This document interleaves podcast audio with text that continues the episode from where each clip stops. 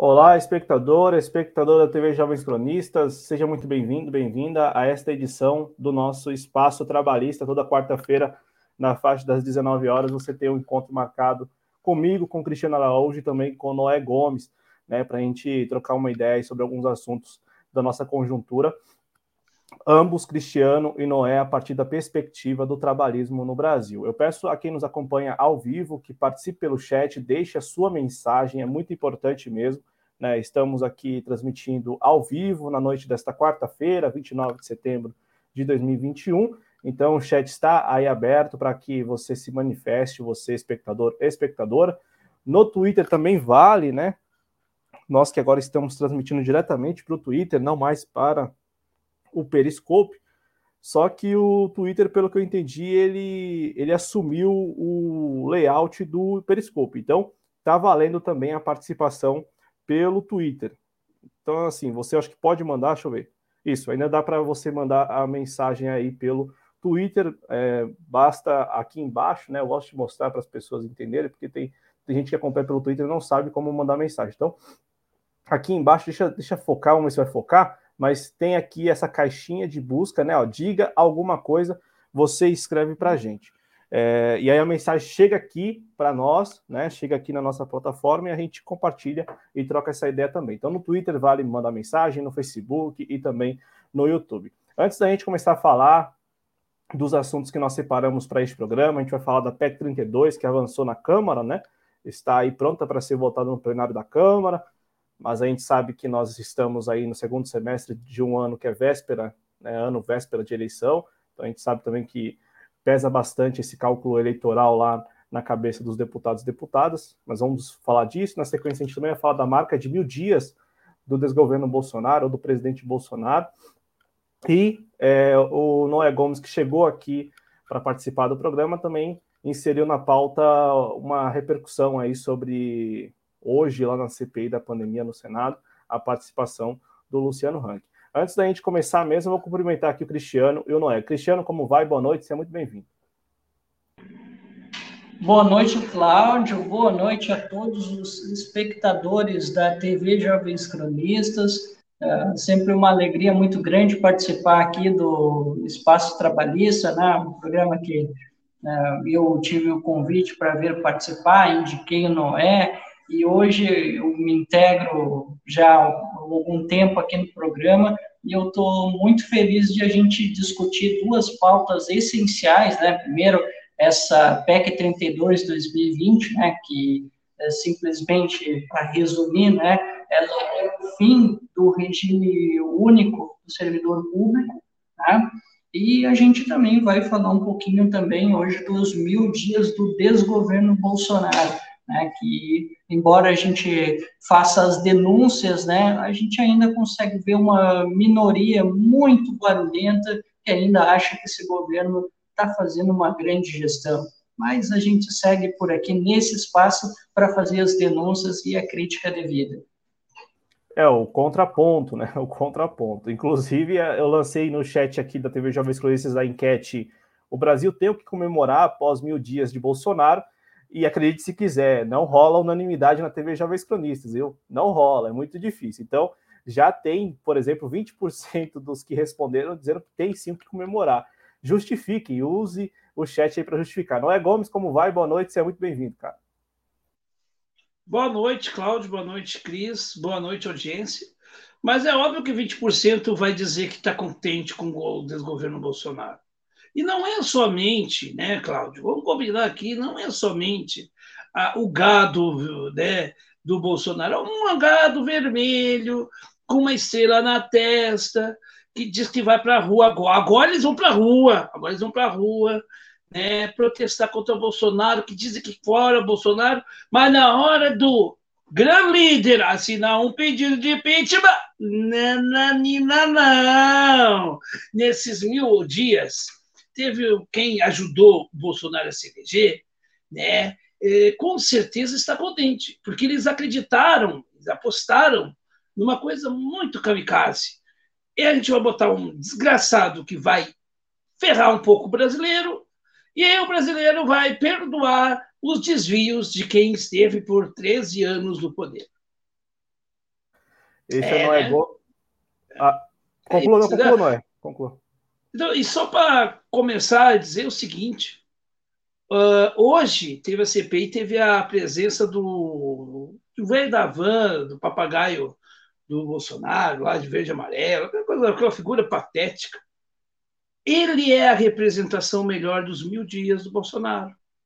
Sabe por que, que ele é a melhor representação dos mil dias do Bolsonaro, o Cláudio e Cris? Eu vou dizer por quê. Porque ele é aquele sujeito que diz que tem que ter estado mínimo, mas ele se vale do BNDES para crescer. E ele já tem mais de, que falou, 160 lojas. Uh, ele é aquela figura que foi oprimido pelo PT durante os governos do PT. Ele não cresceu nada, ele não enriqueceu lá da, durante o período da Dilma e do Lula. E agora, agora está aí, né? Está aí, dizendo que é anti-esquerda e tal, etc, etc. Então, assim, é de uma hipocrisia grande, né? Então, os mil dias do, que nós estamos enfrentando com o Bolsonaro é mil dias né, do cinismo, da mentira, da mentira que tem um nome chamado narrativa e da vida que não vale nada. Esta é a síntese desses mil dias. Perfeito. Noé Gomes, do canal Voz da Legalidade, Cristiano Araújo, do canal, do projeto Em Nome da Rosa, né? Vamos começar então o nosso programa falando da PEC 32. Na semana passada, na quinta-feira passada, né? A comissão especial da Câmara dos Deputados, que está discutindo esse assunto, que é a contra-reforma administrativa, aprovou o texto base. É, e aí, o Cristiano, para a gente começar a conversar, eu me recordo que eu estava no ar aqui com o Ulisses Santos e teve quem no chat falou o seguinte: ah, a oposição é, está tentando ao máximo, né, usando as suas forças aí para evitar a aprovação dessa proposta e tal, e inclusive contaria com um acordo é, já com partidos que não necessariamente são de esquerda, como PV, como Solidariedade, é, esses partidos teriam se posicionado contra a contra-reforma administrativa no plenário da casa. E aí, claro, como manda o figurino e também é, eu gosto muito de fazer isso, eu entrei no site da Câmara para entender mais ou menos quantos votos, de quantos votos estaríamos falando. E aí, pelas minhas contas, é, se juntar todos os partidos de esquerda do, da, da Câmara dos Deputados, PT, PSB, PDT, é, Rede, PCdoB, e me faltou algum, e PSOL, se juntar esses seis partidos aí é, de esquerda, mais, mais o PV, mais o Solidariedade, é, a oposição chegaria ao número de 145 votos. E nós temos na Câmara dos Deputados 513 deputados. Pelas contas aí, sobrariam ainda pelo menos 368, salvo engano. É, eu acho que é isso mesmo que eu tinha feito naquele dia, isso, 368 votos é, de repente, para serem disputados. E aí eu, eu digo isso porque a, quem escreveu no chat isso na quinta-feira aqui no, no, canal assegurava que com, essa, com esse acordo será possível impedir a aprovação no plenário da Câmara dos Deputados da contra-reforma administrativa. Só que pela conta rápida a gente vê que não, não, não será suficiente. O que, que você, Cristiano Araújo, espera da, da, do Congresso Nacional, da Câmara dos Deputados, para a PEC 32, para a reforma administrativa? Você acredita que, é, mesmo sendo o segundo semestre de um ano que antecede as eleições, os deputados estariam dispostos, pelo menos os deputados, a aprovarem é, esta PEC em dois turnos no seu plenário e passar essa batata quente para o Senado ainda neste ano? Bom, Cláudio, uh, então, cara, o que, que, eu tenho visualizado? Eu tenho acompanhado um pouco da discussão, né? Tenho, eu tenho acompanhado o site que é um, Frente Servir Brasil, né? E que é do deputado do PV, né? O professor Israel Batista, né? Que ele é o presidente da, da comissão uh, que está nessa luta pelo servidor público, né? Ele que é um professor do, do Gran Curso, se eu não estou enganado, né? E ele tem feito um diálogo muito franco com relação a, a essa pauta da, da, da PEC 32-2020. Né? Ele tem sido um dos principais articuladores, junto com o nosso deputado trabalhista, né, o André Figueiredo, que é, no caso, o vice-presidente dessa frente. Eles são as maiores forças hoje unidas para defender o servidor público contra a arbitrariedade que vem se tornando essa, essa reforma, melhor dizendo, né, como a gente gosta de dizer aqui, contra a reforma trabalhista. E, quer dizer, contra a reforma administrativa. A gente já está tão acostumado com as pautas trabalhistas que a gente às vezes acaba se atrapalhando. Mas eu tive acompanhando né, uma recente entrevista dele, uh, que ele concedeu, o professor Israel, e pelo que eu pude depreender né, das palavras dele, é que ele, e eu também faço essa aposta, Cláudio, de que não vai ser possível arquivar essa proposta na sua integralidade.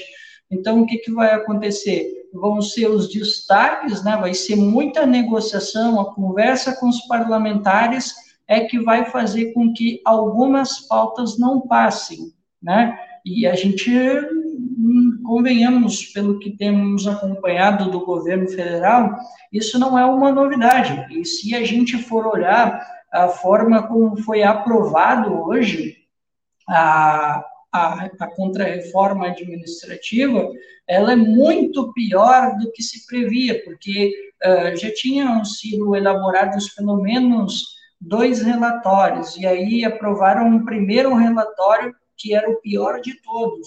E ele é um projeto, pelo que eu pude analisar pelo relatório, e até mesmo pelo, pelos principais comentaristas, professores principalmente, né, é, que dão aula em cursinho preparatório para vestibular, para vestibular, não, perdão, para concurso público, hoje eu tô, tá meio confuso no negócio aqui.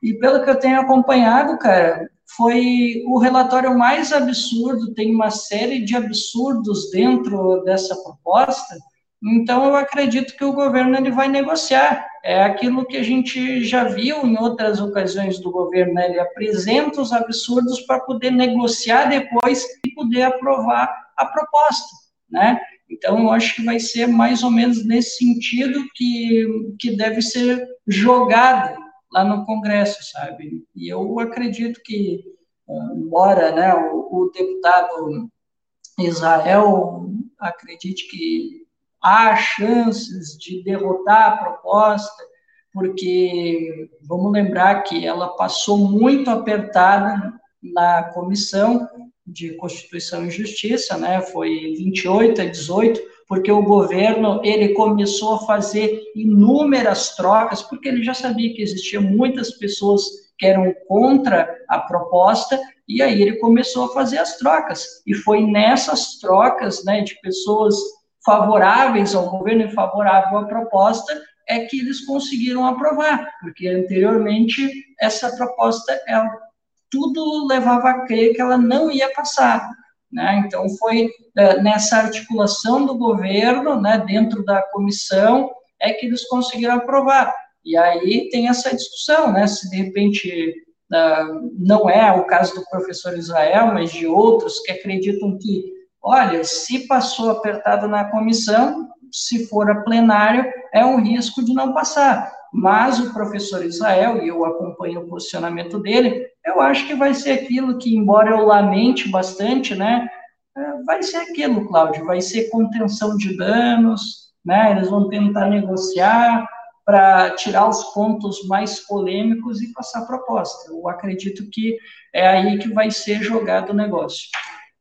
É, aí vai chegar lá no Senado, os senadores vão falar que não é casa de homologação, então a gente não vai votar isso este ano, é, né, como, como ocorreu agora, está ocorrendo nessa semana com o novo Código Eleitoral. Né, o que foi promulgado foi a reforma eleitoral, né, com algumas regras, mas aquele novo Código Eleitoral com 898 artigos, isso ficou para um outro momento, porque o Senado falou, o senador Rodrigo Pacheco falou, não, nós não somos, nós não somos casas de, casa de homologação. A gente não vai ficar só homologando o que o, a Câmara dos Deputados decide e delibera.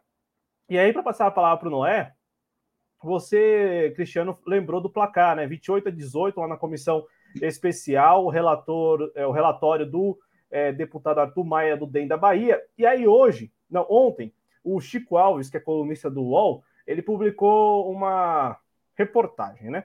É, a reportagem dizia assim: reforma administrativa, bancada governista vê como difícil a aprovação. Aí, em determinado trecho, é, ele escutou um deputado, em, é, um deputado do PL. Esse deputado do PL não quis dar é, o nome, né? Foi ali uma entrevista em off, mas com permissão para divulgação de algum trecho da, da, entrevista. Aí ele disse assim: esse, esse deputado do PL, né? Abre aspas. Do PL do Valdemar Costa Neto, né? Abre aspas. Para ser aprovado, os partidos tiveram que mudar seus membros e algumas legendas, olha só, tiveram que dar suas vagas para deputado do novo. Porque não tinha ninguém nos seus partidos para votar a favor né? Dada a pressão da, de várias categorias do serviço público, né? Não de todas as categorias, porque a gente sabe que nem todas as categorias têm força de lobby, né? Consegue ali, por meio das suas associações, sindicatos, pressionar deputado e tal, mas algumas categorias do serviço público estão participando ativamente dessa discussão. Uma categoria que está participando demais disso é a categoria dos auditores fiscais, por exemplo, da Receita Federal, está participando demais da, da, do andamento, acompanhando de perto mesmo ali o andamento da contra-reforma administrativa, inclusive participando de algumas, algumas audiências públicas. E aí, ou não é, esse deputado do PL que não quis dar o nome lá, o Chico Alves, falou isso: ó, não, teve partido aí que deu lugar lá para deputado novo que não tinha ninguém, ninguém da bancada que estaria disposto a, a, votar a favor. E a gente sabe que há essa resistência, né, ao menos é, estética, porque estamos a um ano da eleição e muito deputado sabe que é, assim como lá atrás foi interessante deixar para o outro governo, portanto, para outra legislatura, a contra-reforma da Previdência, talvez também seja interessante fazer com a contra-reforma administrativa é, o mesmo que foi feito lá atrás com a contra-reforma da Previdência, deixar para a próxima legislatura para evitar o ônus de ter aprovado isso e, a, e o serviço público, principalmente os servidores, os sindicatos, usarem disso para lembrar os eleitores é, da votação, né? Lembrar quem votou a favor, quem votou contra e, e tudo mais. O que, que você, não é, Gomes, espera para a contra-reforma administrativa? Você espera que seja votada ainda este ano? Você espera que pelo menos passe na Câmara? Você acha também que há espaço e há tempo para algum tipo de mobilização popular mesmo, né, contra o avanço dessa proposta? Eu acho que primeiro é que a gente está sempre reagindo, a gente não está na frente.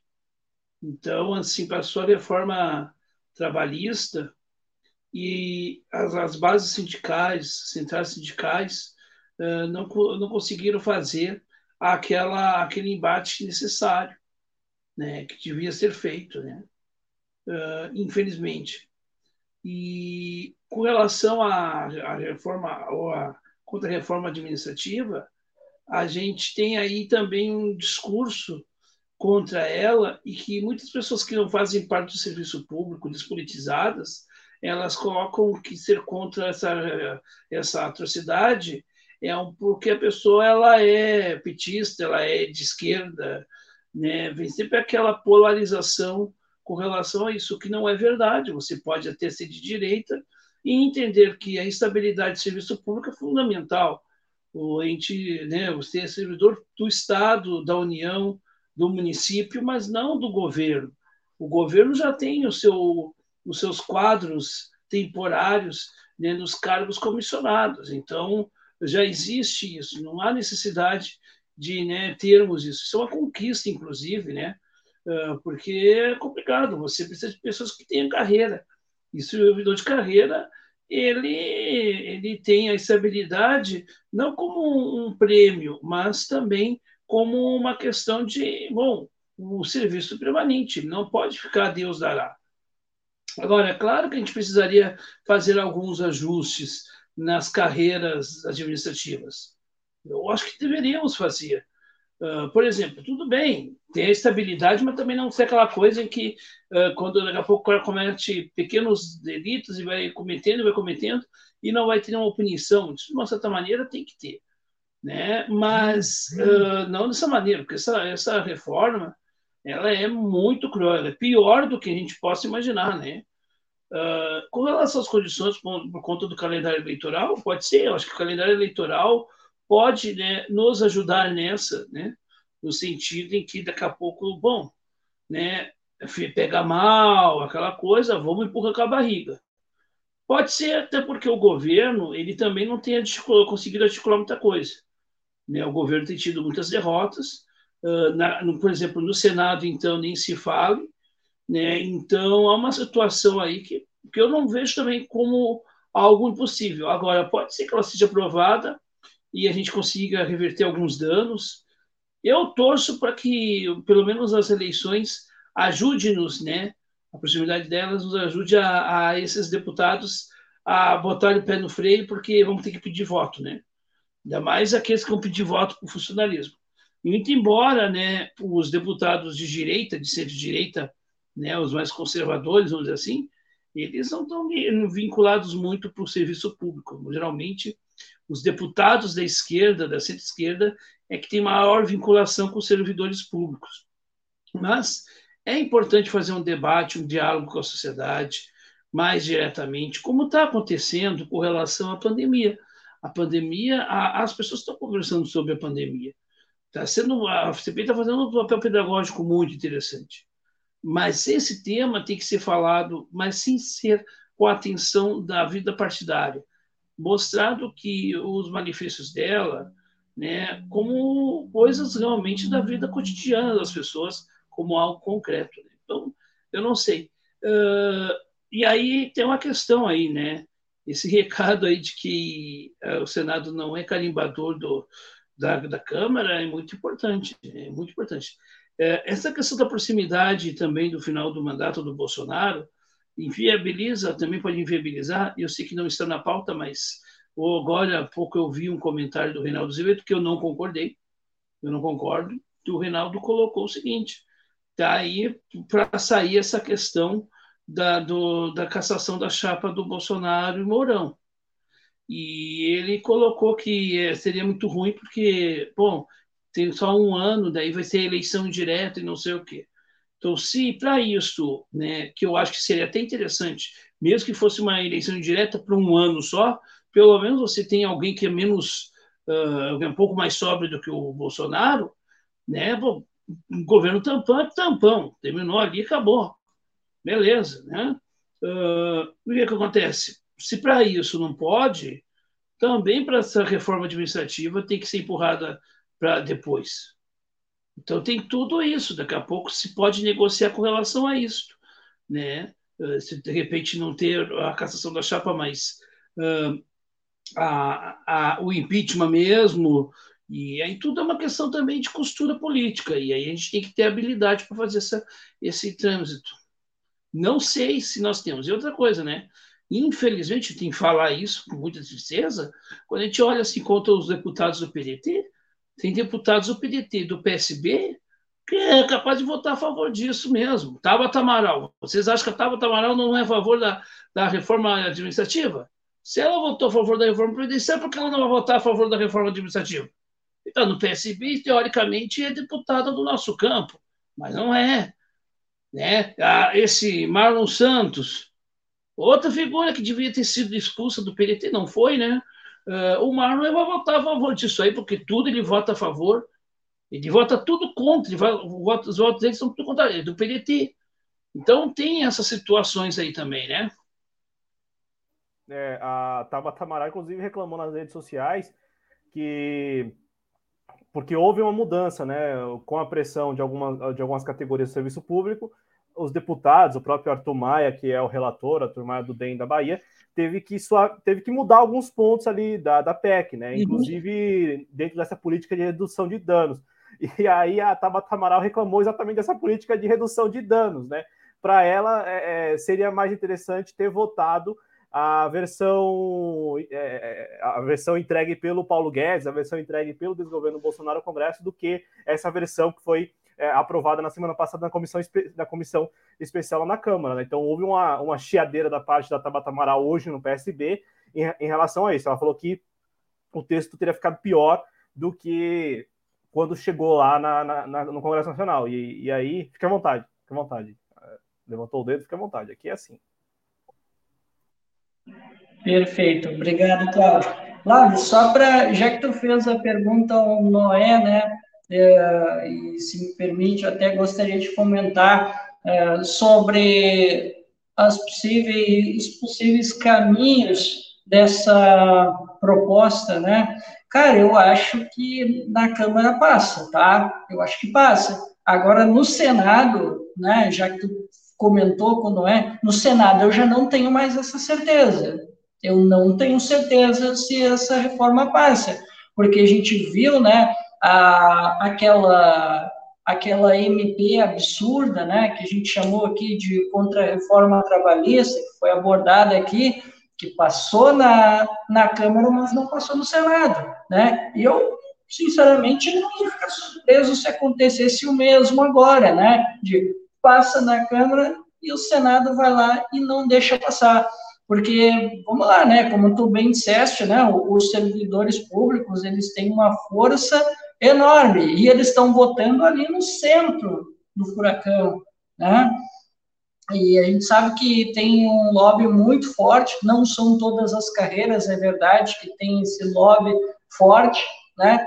Mas eu acho que pode acontecer, eu não estou cravando, é lógico, mas eu acho que pode acontecer deles tocarem essa reforma para o outro governo. Na Câmara, acredito que vai passar, né? Vai passar mas no Senado eu já não tenho mais tanto essa certeza. Eu acredito que pode até acontecer o contrário em razão da eleição, né?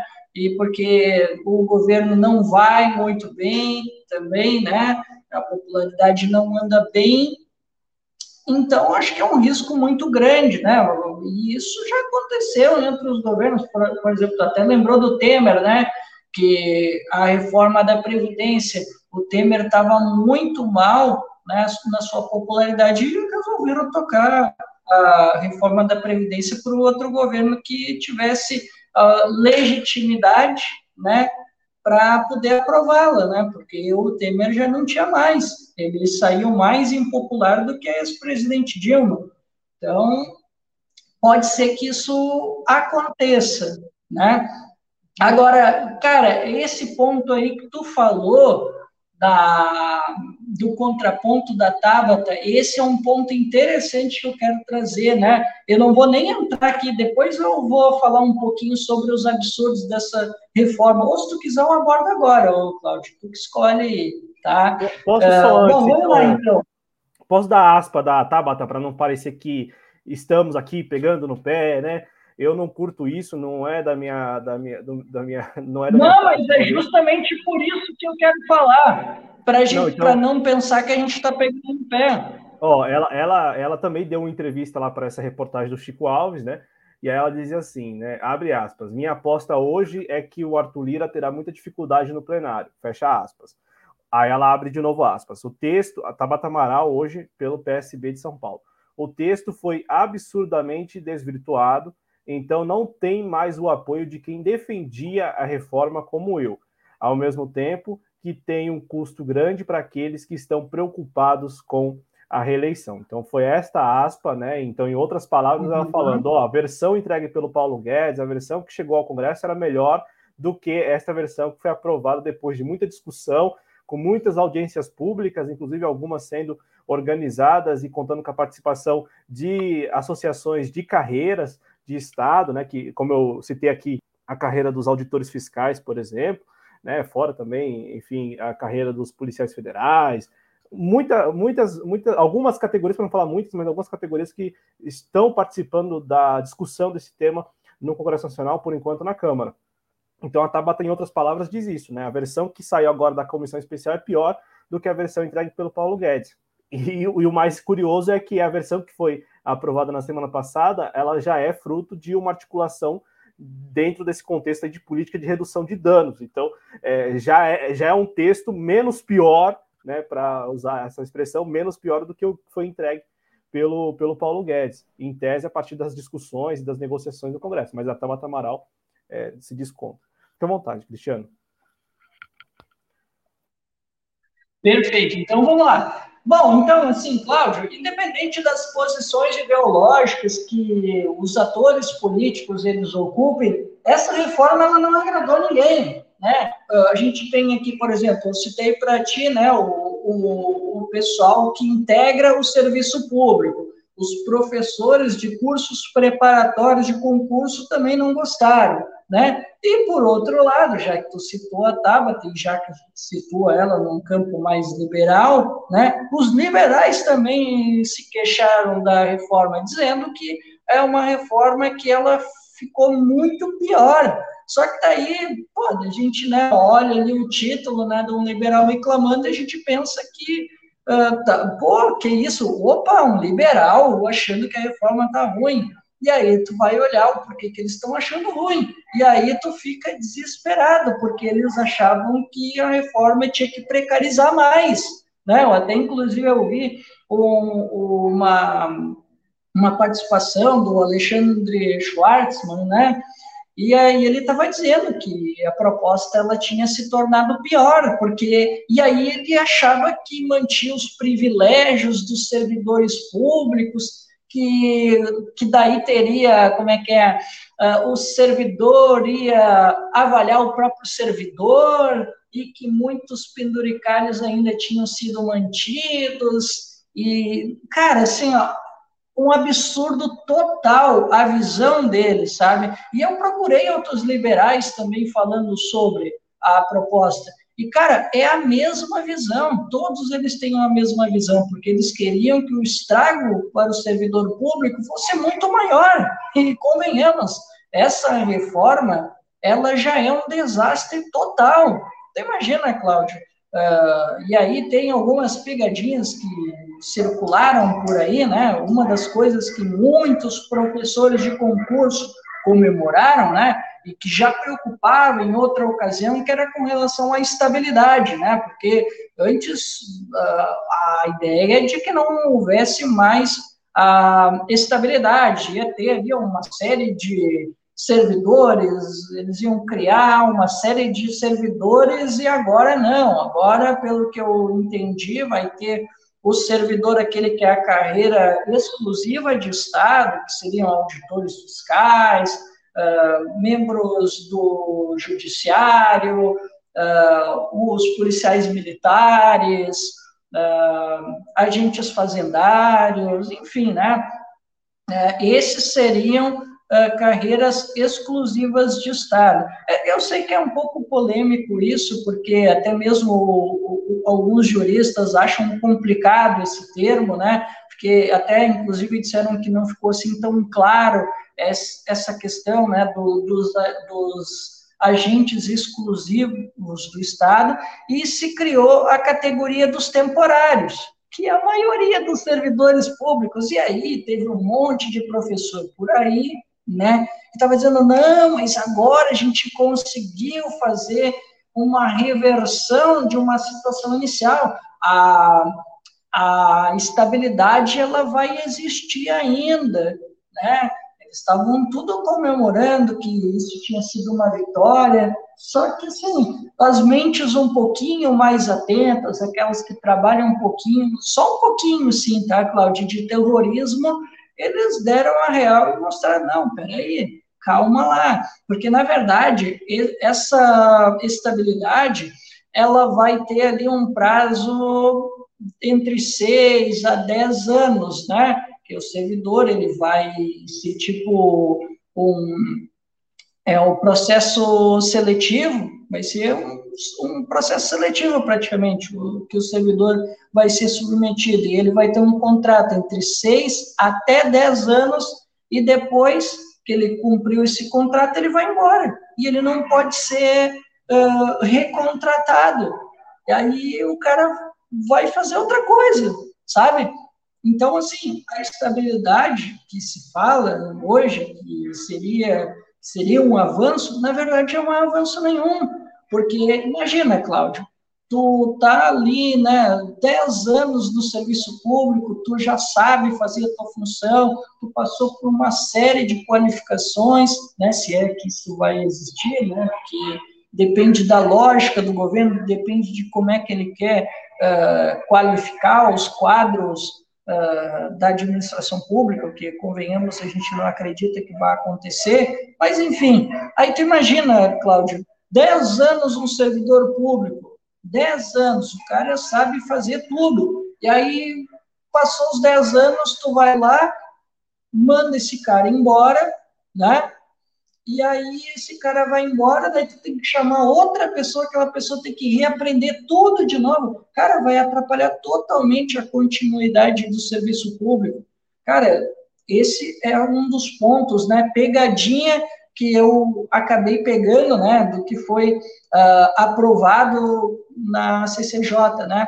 Outra questão que me chamou a atenção no, na proposta, né, eu vou tocar só em alguns pontos aqui, foi com relação a, ao desempenho do servidor público, né? Hoje, por exemplo, sei lá, vamos colocar aqui, não sei aí em São Paulo, o Cláudio, mas em hospitais, em hospitais, é, geralmente é bastante comum que mesmo depois que tu atingir uma situação de estabilidade, né, que tu continue sendo avaliado periodicamente, né, tu vai sendo avaliado por um tempo, e aí tem, aí depois, sei lá, se tu tiver ali duas, três avaliações que não foram satisfatórias, o, o RH vai conversar contigo, vai saber o que, que aconteceu, por que, que tu não está conseguindo desempenhar bem, eles fazem retreinamento, sabe? Tem toda uma situação de, de tentar não, não ter essa descontinuidade do serviço público, né? Só, mas sabe o que, que esses safados eles querem fazer? Assim, se o servidor ele tiver uh, duas avaliações ruins ou três avaliações uh, ruins consecutivas, o servidor vai responder um PAD, cara, um processo administrativo, cara. Olha o absurdo, cara. É tu querer punir o servidor público sem sem saber, né? Vai que de repente o cara não está bem psicologicamente, está sobrecarregado, e aí essa é a razão dele estar mal no serviço público. Aí de repente tu vai punir o servidor, tu vai dar, não que tu vai punir, mas tu vai colocar o servidor num PAD, cara. Olha que absurdo isso, cara. Quando eu vi isso, eu disse, nossa, cara, é, eu, porque não é uma falta, né? Tu não está cometendo uma falta, tu está tá tendo um problema ali com o procedimento, com certeza. Mas aí, ao ponto de o servidor ir para um PAD, cara, por favor, né?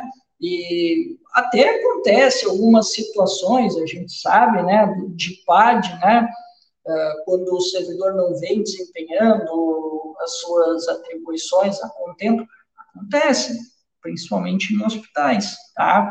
Mas, assim, não é, não é muito comum isso acontecer. E pelo relatório, a gente já começa a imaginar que isso pode acontecer.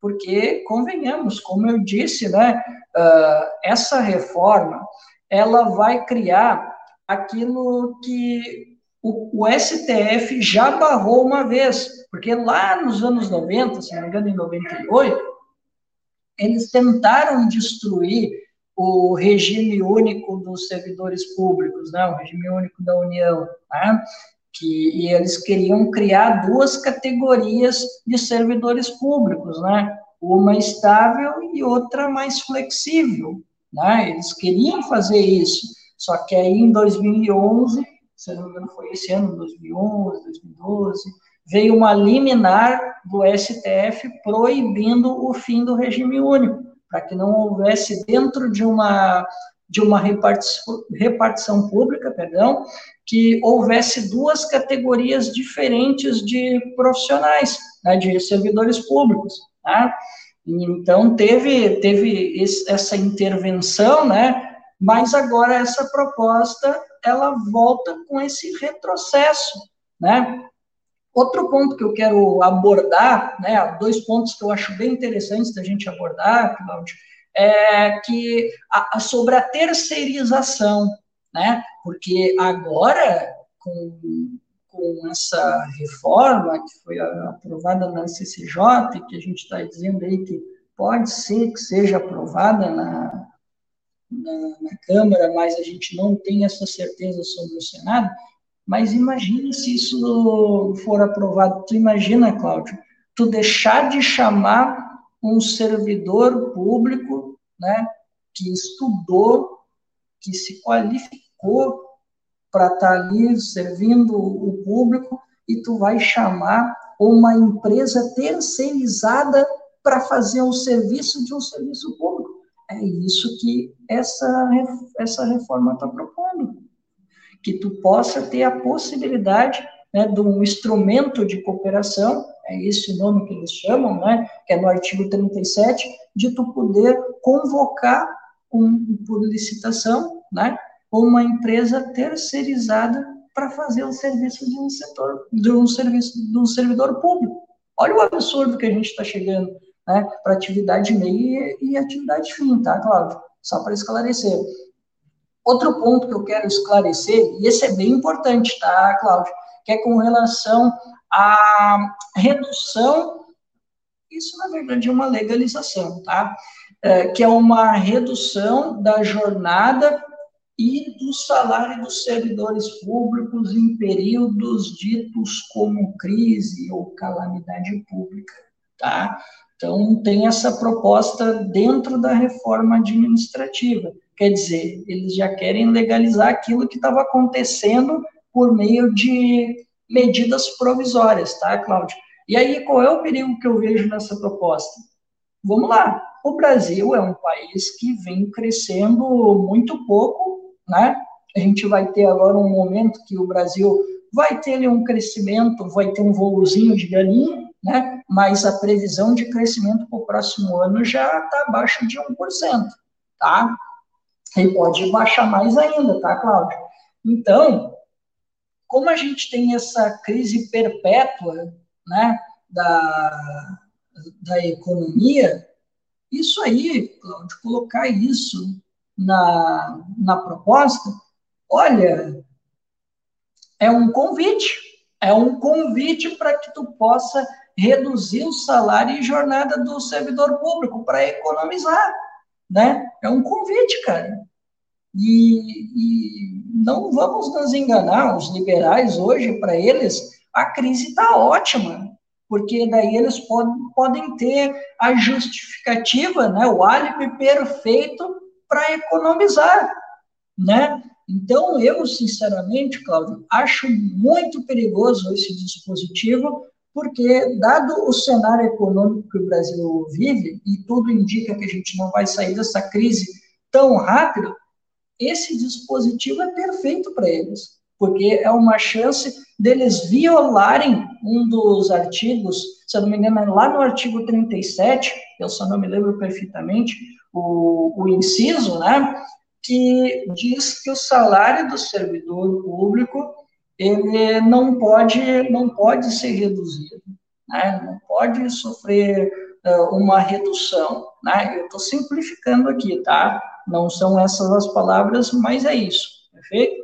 Então, cara, é uma possibilidade bastante concreta para eles poderem dar continuidade às maldades e aquilo que eu falei, né, em outra ocasião, que é a a redução do Estado de uma forma forçada e eles encontram aí o subterfúgio para fazer isso. E mais, Cláudio, só para eu concluir aqui, cara, eu tenho falado já até com alguns amigos que servidores públicos de daquela que chamam de carreiras de entrada, que são ali concursos de nível médio, né? Por exemplo, vamos lá, técnicos, tá?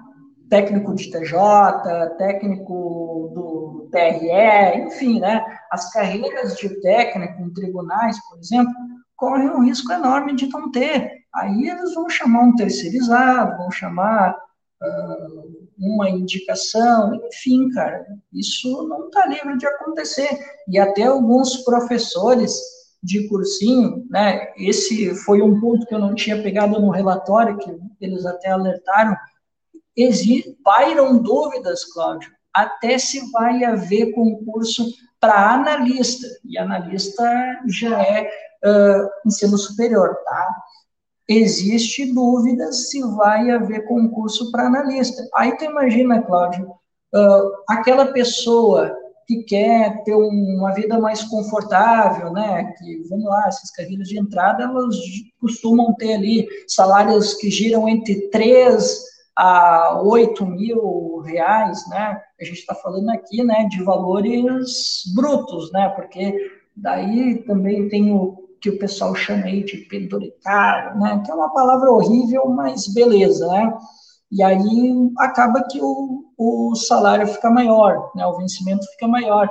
Mas, enfim, cara, aí com essa contra-reforma administrativa, essas pessoas que querem entrar nesses concursos de entrada, é, nessas carreiras de entrada, elas vão ter muito mais dificuldade, porque provavelmente esses concursos não vão mais existir, né? Vão ser extintos, sei lá o que vai acontecer, cara. E aí pode ser que a gente veja, né, agentes privados tomando conta dessas carreiras que deveriam estar sendo uh, né, uh, prestadas por pessoas que prestaram concursos, né? Então, esses são os pontos que eu queria destacar. Não, não, e são pontos muito, muito interessantes da, do relatório, e eu gostaria de também ter alguns comentários, ô Cristiano, se me permite. É, desde que a PEC 32 foi apresentada ao Congresso, muito se discutiu sobre esse negócio de carreira típica de Estado, porque isso consta da PEC, isso seria regulamentado posteriormente na discussão, a inclusão da, das carreiras, né? É, nesse, nesse grupo aí de é, carreiras típicas de Estado. E eu estou falando isso de cara porque a gente sabia que isso seria objeto no Congresso Nacional de muito lobby. Né? Todas as, ca as carreiras querem constar como carreiras típicas de Estado, exatamente para garantir, para man manter é, a, digamos assim, as suas prerrogativas atuais, manter as condições atuais de trabalho. Né?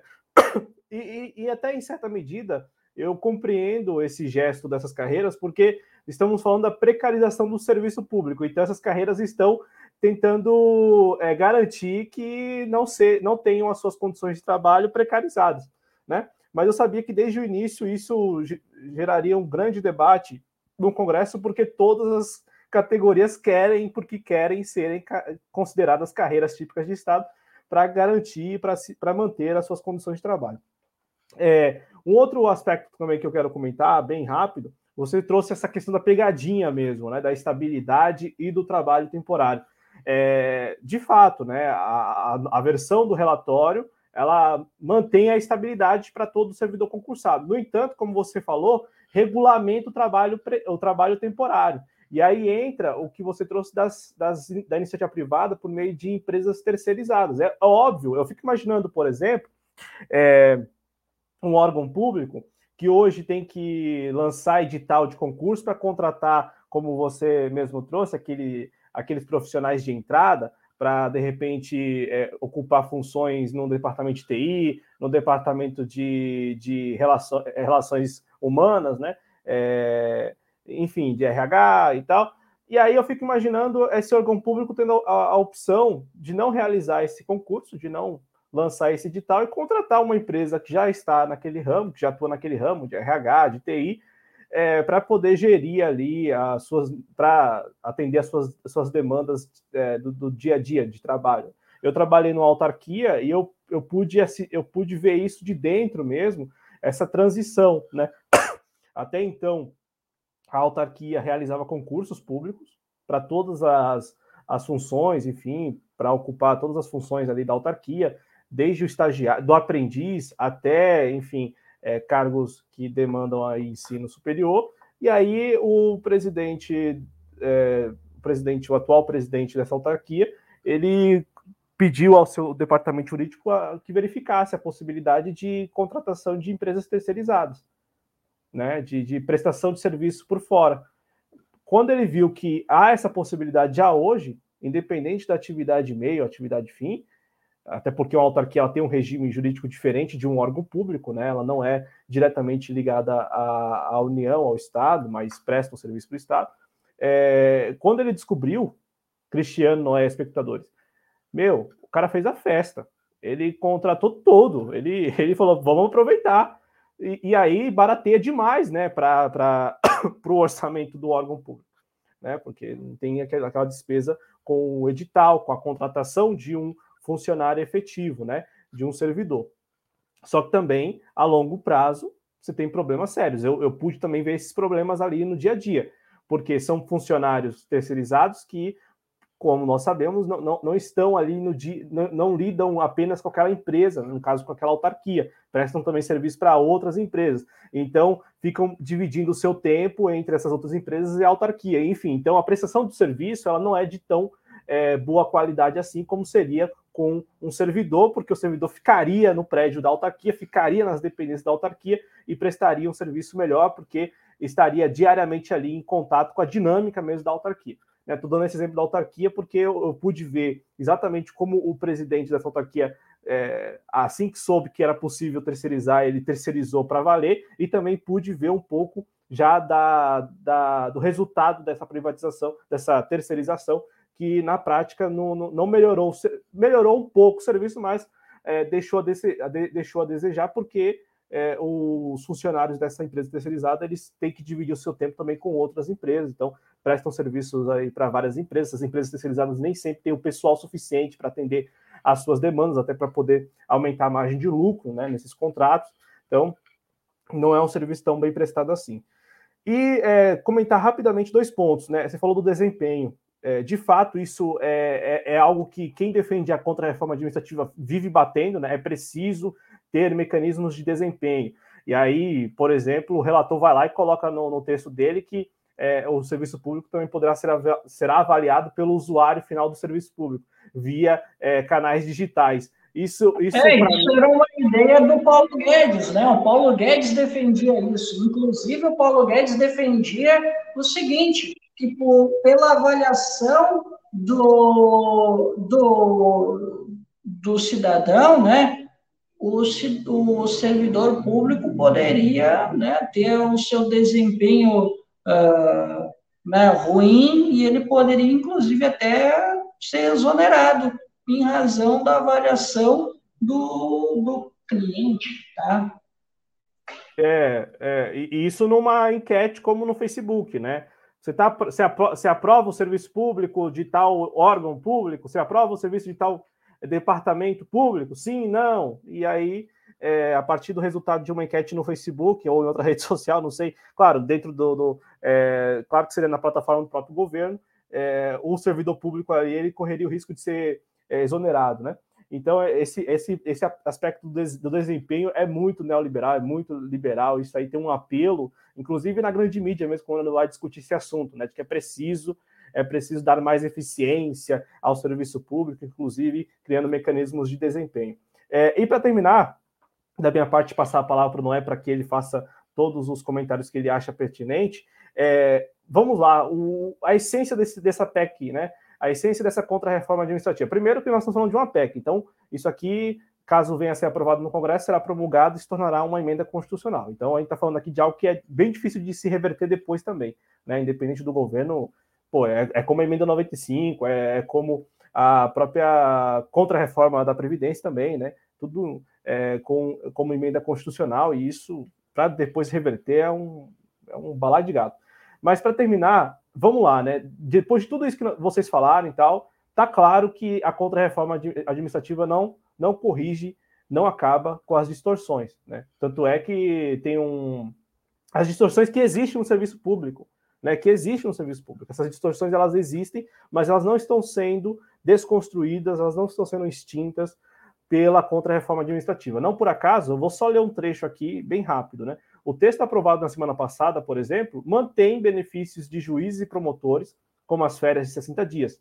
Os deputados ainda devem votar no plenário um destaque sobre a inclusão de membros do, do Judiciário do Ministério Cláudio, eu entendi o contrário, desculpa, eu entendi o contrário, que as férias, 60 dias de férias ao Judiciário, ela não se mantém ela seria revogada, foi o que eu entendi. Não, então, mas vamos lá. Quem, quem diz isso aqui é a própria Câmara dos Deputados, né? Então, a Câmara dos Deputados uhum. diz o seguinte: o texto que foi aprovado, só para continuar aqui, né? O texto aprovado mantém os benefícios de juízes e promotores como as férias de 60 dias. Aí, como eu disse, como eu estava lendo, né, os deputados ainda devem votar no plenário destaque sobre a inclusão de membros do Judiciário e do Ministério Público na reforma administrativa. Então, no plenário, há uma articulação para que os deputados votem um destaque para incluir os membros do Judiciário e do Ministério Público na reforma administrativa, e com isso, aí sim, é, impactar também né, essas categorias, por exemplo, no que acabava de falar o, o Cristiano Araújo em relação a essas férias, né? Porque, vamos lembrar, o texto aprovado na semana passada acaba, por exemplo, com essas férias superiores a 30 dias. E aí o Arthur Maia, que é o relator, deputado do DEM da Bahia, justificou que um, que um parecer da mesa diretora da Câmara havia entendido que a inclusão só seria possível se a proposta fosse de iniciativa do próprio Judiciário. Então, em tese, segundo esse parecer da mesa diretora, os parlamentares não poderiam mexer nisso porque isso deveria partir do próprio Judiciário. Mas vamos lembrar o que aconteceu ah, recentemente. É verdade, verdade. Vamos... verdade. O vamos... professor Israel falou isso. Pior é que é verdade. Pior então, é que é então, verdade. Ele então... falou que deveria, que deveria partir do judiciário. É verdade. Pior é que eu, eu é que me confundi, é verdade. O professor então, Israel falou isso, inclusive. Então, aí tem esse embrólio jurídico aí.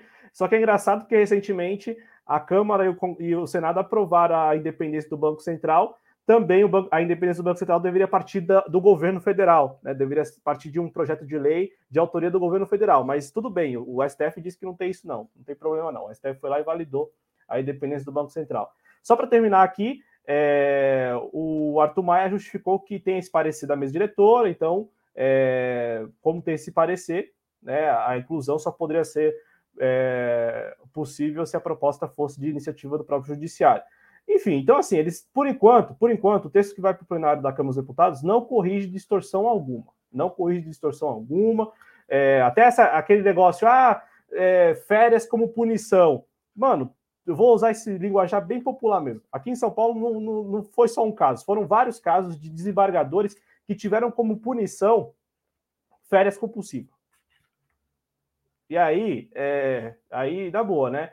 Aí, aí você vai lá, beleza, que, que bom que a PEC, a PEC 32 está tá discutindo esse assunto. É, mas não vale para o desembargador, não vale para o juiz, não vale para quem se beneficia disso historicamente?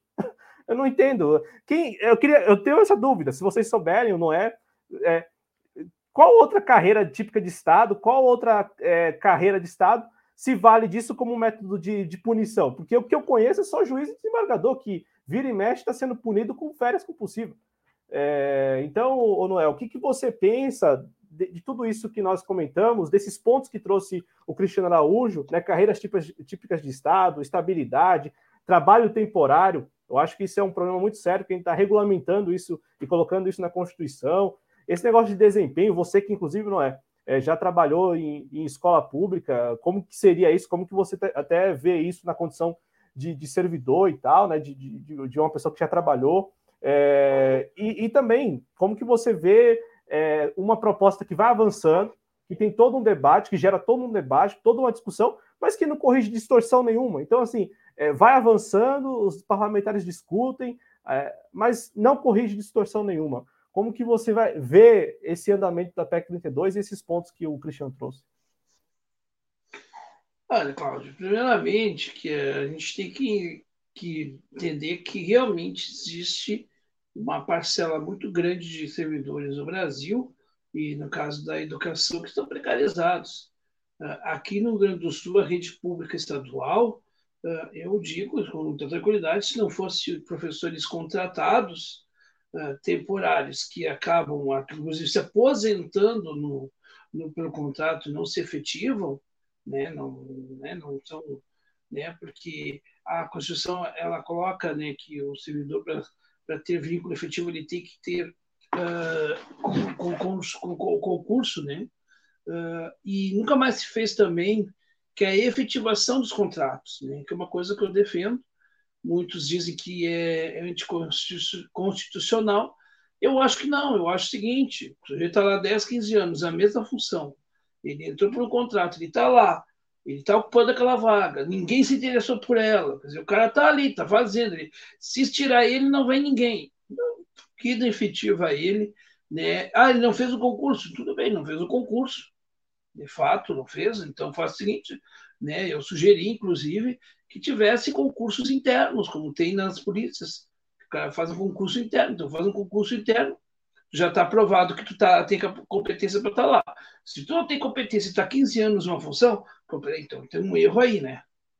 Então, significa que você está apto, pelo menos, a exercer aquela profissão. Então, efetivo esse, esse profissional. Não precisa dar todos os direitos de um concursado normal, tudo bem, tudo bem.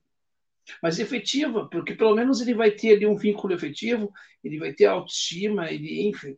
Então, nós temos uma precarização do, do trabalho na educação, por exemplo, é muito ruim, porque é um professor que hoje ele está aqui, amanhã ele está lá, ele sofre pressões quando há, inclusive, o processo eleitoral nas escolas, né? ele é pressionado pelo diretor da escola. Tu tem que, se tu não me apoiar, eu posso te colocar à disposição. E colocar à disposição é o quê? Pode ir para uma outra escola, ou tu pode ir para a rua. Isso aconteceu comigo.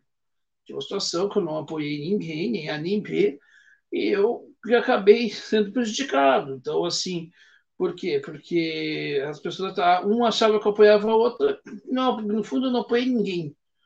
E até anulei o meu voto naquela ocasião. Uh, então, assim, uh, para a direção de escola, né?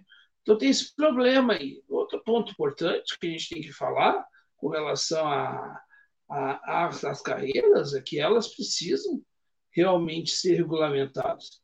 Agora, o contrato temporário, ele é temporário, ele não pode ser ad eterno. Então, quando tem, por exemplo, estados como o Rio do Sul, em que nós temos professores contratados no estado que tem vínculos de 15 até 20 anos e que, inclusive, se aposentam com esse vínculo, há um erro do Estado. Então, assim, eu acho que é importante fazer essa discussão. Se esse sujeito está lá, tem cinco anos de trabalho, ele já tem vínculo com o Estado, ele está ali mostrando que ele tem né, esse processo. Ou também, como acontece, por exemplo, no Estado de Santa Catarina é assim, se faz os contratos fechados, que se chamam, ou alguns municípios também que é aquele contrato de um ano, dois anos. O sujeito vai lá, presta, presta uma, participa de uma seleção, né? às vezes até meio quase um concurso, e o cara vai lá, fica dois anos e, e, e sai.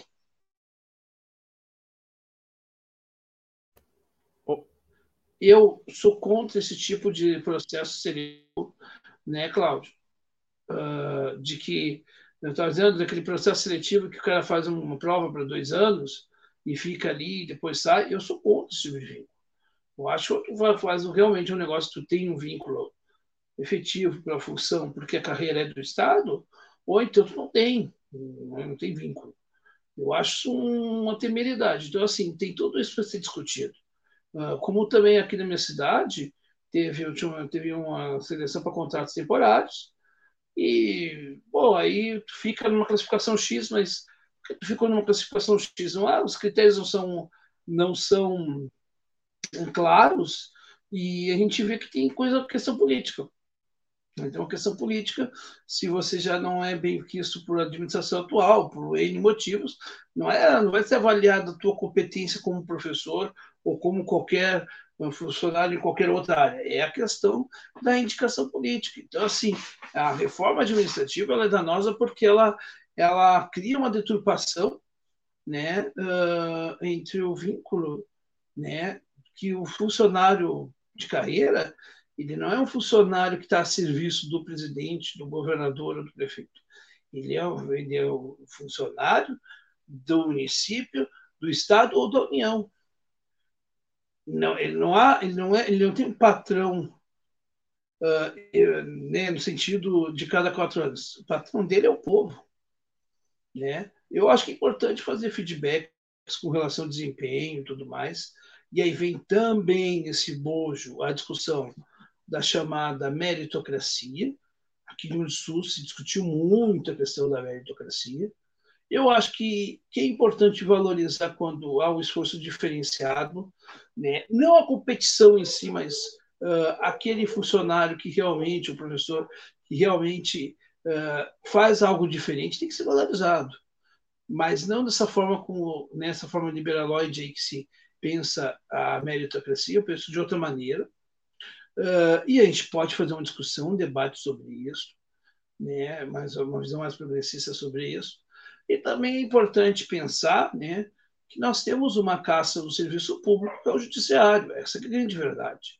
No Rio Grande do Sul, né, eu acho que, que o único setor do Rio Grande do Sul que de fato está muito bem dentro das condições salariais e de trabalho, assim, em termos né, de carreira, é o judiciário. O setor judiciário do Grande do Sul não sofre, não sofre com a crise. Agora, os servidores, principalmente do executivo, são os que mais sofrem.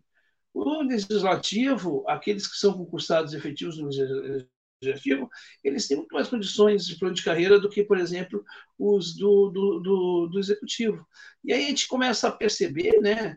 Não sei se vocês acompanham com isso, é realmente essa casta. O judiciário ele tem essa característica de ter aí, né, Cláudio, lamentavelmente, mais benefícios que outros setores. Uh, mas é isso. Agora, você veja uma coisa: num país em que a cultura diz que ser servidor público é ser vagabundo, para uma população que pensa assim, efetivamente falando, quando o Bozo vai propor uma coisa dessa, olha, está moralizando o Brasil. E a gente não está tendo uma narrativa que contrapunha isso. Que por que, que a gente não está tendo uma narrativa que contraponha uh, essa narrativa de que o servidor público ele é um vagabundo, que ele não serve, que ele tem regalias, etc, etc. Porque, infelizmente, o aparelho sindical, dentro do, do modo do, do trabalho do, das carreiras públicas, ele está infectado né, uh, por, um sindicalismo corrompido, né, basicamente, por algumas questões assim que me, me deixam muito triste, mas tem que ser ditas aqui. Né? Nós tivemos né, um, um sindicalismo muito atacado, né, justamente por um, um, uma, uma coisa assim uh, de, de rebaixamento mesmo, de, de se joelhar, para, por exemplo, o PT. Né? O PT, através da CUT, destruiu né, a, o tecido né, de luta sindical, e isso tem que ser dito, né, acabou manchando as lutas sindicais, as categorias, e aí a gente tem essa narrativa uh, destrutiva vencendo. Então tem que ser dito isto, porque infelizmente a gente ainda né, tem uma cultura, que repito, que diz que o servidor público é um vagabundo, é um cara que é bem uh, ganha bem melhor, melhor que todo mundo, porque o mundo corporativo ele paga menos e o, e o, o, o mundo uh, público ele é uma outra realidade, né, tem várias vantagens. Uh, né, eu lembro que no Rio do Sul também tinha um ex-governador chamado Jair Soares, que o feito dele era ter acabado com o cafezinho nas repartições públicas, porque, segundo ele, as pessoas ficavam ali tomando café o dia todo e não resolviam os problemas dos contribuintes. E isso ele levava como pauta eleitoral, o que o tornou, inclusive, muito popular naquele momento. Então, essas são, essa é uma situação complicada, mas a gente teria que discutir essa pauta e tantas outras pautas que o dito campo progressista renunciou. E ao renunciar, a gente acaba tendo uma visão destrutiva do chamado, abre aspas, campo conservador. Perfeito, Noé Gomes. E, e, de fato, como você trouxe, essas carreiras que estão no Poder Judiciário, elas passaram por esse período sem sentir os abalos da, da nossa conjuntura política um tanto turbulenta, né? Esses últimos anos têm sido anos bem duros para o serviço público, né? Que e aí o serviço público de maneira generalizada. Eu falei aqui várias vezes sobre aposentadoria compulsiva. Eu quero pedir desculpa e, e, e me corrigir, né? O instrumento é aposentadoria compulsória, né? O termo correto e a expressão é esta. Então, aposentadoria compulsória. E eu fui até buscar números, porque eu me recordo que aqui em São Paulo eu, eu me, recordo de ter visto reportagens de juízes que, por alguma ocasião ali, enfim, não estavam prestando seus serviços, estavam prestando bem seus serviços e tiveram como medida punitiva a aposentadoria compulsória. E aí, segundo o CNJ, um dado de 2020, isso, 2020, de julho de 2020, segundo o Conselho Nacional de Justiça, desde 2006, um número até que me chamou a atenção, é, desde 2006, o CNJ puniu ao menos 66 magistrados, 66, com a aposentadoria compulsória. Um número um tanto comedido aí, não, não dá para garantir a vocês, mas é o, é o dado que o CNJ tem. Para encerrar, é, e eu concordo com a análise do Noé de que precisamos, já que nós estamos é, nos colocando aí à, à oposição desta proposta, precisamos tomar a frente né, e tentar organizar algum tipo de mobilização mesmo, conscientização, porque tem isso também. O senso comum de que servidor é, é vagabundo, de que é porque as pessoas nem sabem quem são servidores. É, é, tem isso também. Eu, eu falo, claro, ah, você fala isso, mas tem muita gente que, mesmo sabendo, chama servidor de vagabundo. É, mas tem uma parcela significativa da população que não, não sabe o que, o que é ser servidor, não sabe nem quem é servidor, que é enfermeira, que o atende na UBS, que o professor, é, sabe? Eu acho que você não é lá, lá atrás. Médico, o, é. o teu advogado, muitas vezes, né? O defensor público, defensor quando tu não público. tem dinheiro para pagar um advogado, ele, te, e, ele, e aí o Estado te oferece um defensor público para te defender, né? O próprio Noé lá, lá, atrás tinha falado um pouco da conscientização mesmo, né? Porque passa por isso. E aí, para encerrar da minha parte, vocês fiquem à vontade se quiserem acrescentar algo.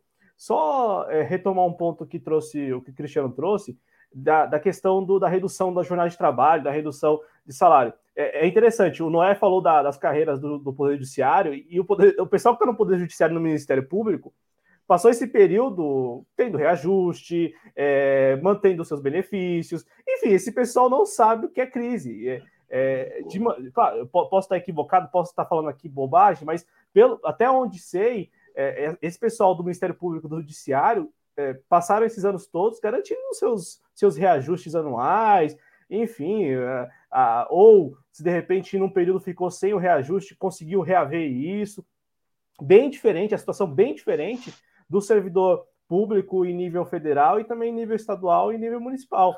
É, e aí o que trouxe o Cristiano é interessante porque nós tivemos no início deste ano a aprovação da PEC emergencial, que agora já virou emenda constitucional. E a emenda constitucional da PEC emergencial exatamente estabelece esses tais gatilhos, né?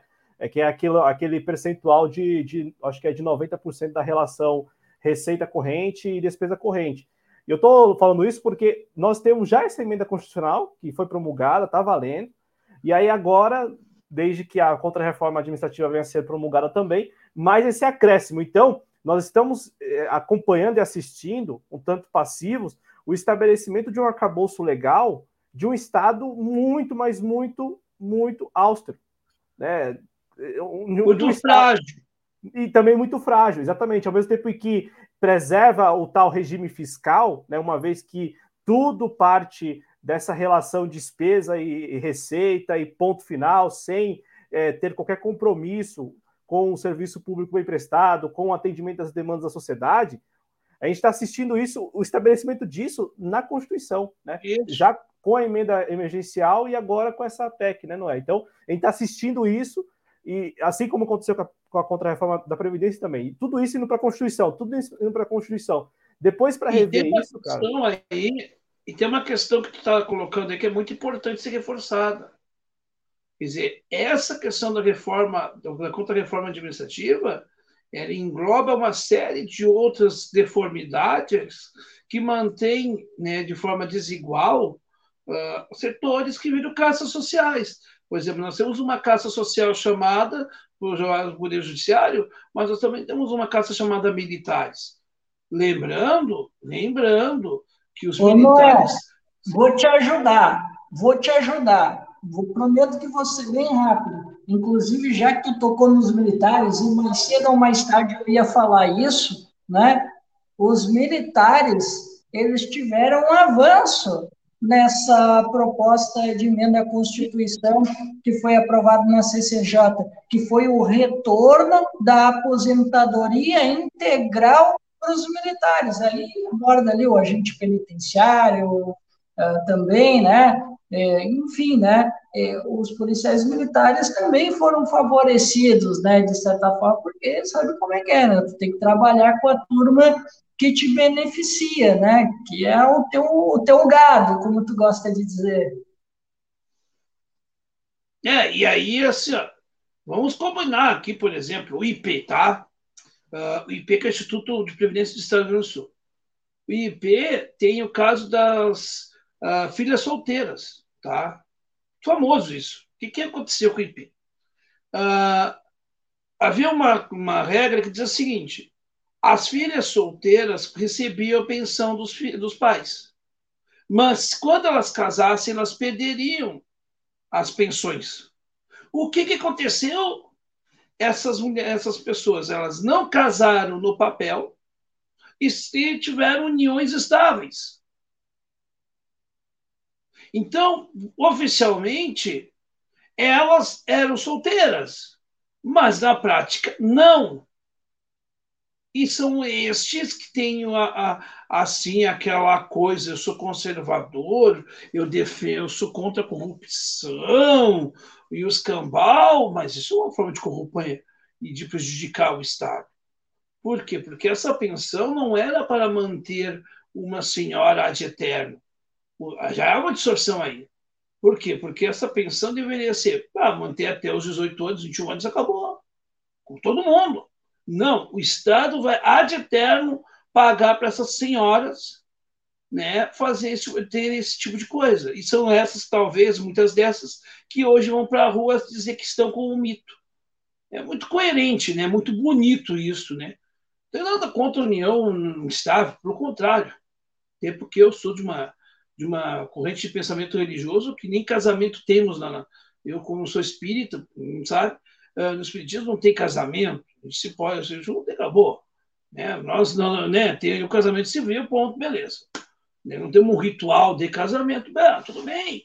Só que assim, ó, é uma questão assim, ó, por favor, né? Um pouquinho também de consciência. E também tem uma situação aí que os militares realmente viraram uma casta. Eles ganharam muita coisa e tem que ser revisto, inclusive o, plano, o plano de carreira desse, dessa gente. Como é que pode ter um cara como Pazuello, que é um débil mental, ser general de alguma coisa. Isso é um absurdo. Então tem que ser, tem que ser revisto. Agora, outra questão, se termos de plano de carreira, tem que ser revisto de professor. Eu sou favorável a uma tese, tem muita gente que defende, e eu defendo essa tese também, que todos os professores deveriam ser da União. Os professores deveriam trabalhar para a União eles deveriam ser federalizados, né, federalizados no sentido de né, do governo pertencerem à, à esfera federal, e aí a esfera federal, junto com a demanda que cada outra esfera precisa, né, os estados e municípios, vão, vai se alocar ali, beleza. Mas a carreira tinha que ser federal. Claro que os estados e os municípios vão contribuir para o pagamento né, desses profissionais, evidentemente. Mas a gerência deve ser, deveria ser uh, na federal, porque é uma carreira que não pode ser, né? Ela é, ela é nacional, ela não é local. E mesmo que tu trabalhe, evidentemente, professor de rede municipal vai trabalhar só no municipal, mas essa rede municipal está ligada a uma rede nacional de ensino, então ela tem, ela tem que, ele está acompanhado ali. Então, então assim, eu acho que a gente tem muita coisa para se discutir no serviço público que pode ser melhorado. Agora, acabar com o serviço público, não. E é bom lembrar também que há um senador aí no Congresso, chamado Lazier Martins, que ele, primeiro, um dos primeiros projetos que ele protocolou quando ganhou como senador, foi exatamente o projeto para extinguir a estabilidade do serviço público. Eu vi ele várias vezes falando sobre isso. Né? É uma luta dele tem muita gente que comprou essa briga. Tem muita gente que, da grande imprensa que elogiava o Lazier porque diziam que isso era um ato de coragem dele. Né? Ah, então, é, é complicado isso, sabe? É, e eu, eu nunca tinha ouvido falar dessa tese e eu gostei bastante. Acho muito própria, muito apropriada essa, essa ideia de federalizar a carreira de professor, sabe? E deixar a, a gestão, digamos, a gestão, a alocação para os estados e municípios, né? Essa é, uma ideia do, essa é uma ideia do Cristóvão Buarque. O Cristóvão Isso. Buarque foi quem discutiu muito essa proposta. O Ciro também entrou nesse debate recentemente também, acho que 2019, se não me engano, 2020, Isso. talvez. O Ciro também entrou nesse debate também. Não, e é importante. Não, e outra coisa que é importante dizer da carreira dos professores é que, assim, ó, por exemplo, há estados que não conseguem implantar o piso que foi implantado lá no período do Lula. No caso do Rio Grande do Sul. Nós temos uma situação em que, por exemplo, o professor do Rio Grande do Sul é o que menos recebe do Brasil como um todo. Vejam bem, um dos estados mais importantes da União, ele, o professor do estado do Sul ele é um dos mais desvalorizados do Brasil. E não há cumprimento, por exemplo, da lei do piso. E é uma situação que a gente também tem muito, é, em termos de professores, dentro da carreira do Ministério, é que, por exemplo, existe um negócio chamado carreira, parcela autônoma, que foi, que foi votado lá no período do Brito, e que muita gente ainda não recebeu. Eu recebi alguma coisa dessa parcela autônoma, e, outros, e ainda estou para receber coisas de RPV. Eu entrei num, num, no site da Justiça aqui e vi que estou lá para receber, está lá para ser pago, e, não, e ainda não saiu o pagamento. Então, assim, ó, existe essa, essa deturpação, né? o servidor público está cada vez mais precarizado, sem dinheiro, né? Uh, fora, por exemplo, que aqui nós tivemos uma situação em que professores ficaram com salários parcelados. Eu tive colegas que tiveram que, tiveram que ser feito literalmente uh, a cesta básica para alimentar o cara, porque o cara estava sem comida dentro de casa. Então, assim, literalmente, sem nada. Vocês imaginem a situação. Como é que essa pessoa vai dar aula se não tem comida dentro de casa? Mais precário que o aluno que está dando. Isso é um absurdo total. Né? Então, assim, a gente tem que reverter essas mudanças. Essa, essas mudanças, não, essa, essas, essas distorções. E essas reformas, elas, são, elas não são reformas porque elas não mexem nas estruturas, elas aumentam a desigualdade e mantêm o status quo um, um discurso para a população de que está sendo mudado alguma coisa. É o tratamento precoce, né? ou o tratamento, ou o nome que eles querem dar, que não tem eficiência nenhuma. Porque todas as formas neoliberais que foram implantadas no Brasil, elas eram, vinham com um pacote de salvação dos, dos problemas do Brasil. Então, lembramos que a reforma trabalhista, porque tem que ter reforma trabalhista, porque sem reforma trabalhista não vai gerar emprego. Não gerou emprego. A reforma da Previdência só tirou direitos, também não resolveu o problema, e colocou lá direitos a mais para militares. Uh, você vai vendo assim, vai colocando, vai vendo que todas as soluções não vêm, sabe? E, e o que mais me indigna é que, por exemplo, tipos como Reinaldo Azevedo falam em defesa dessas coisas.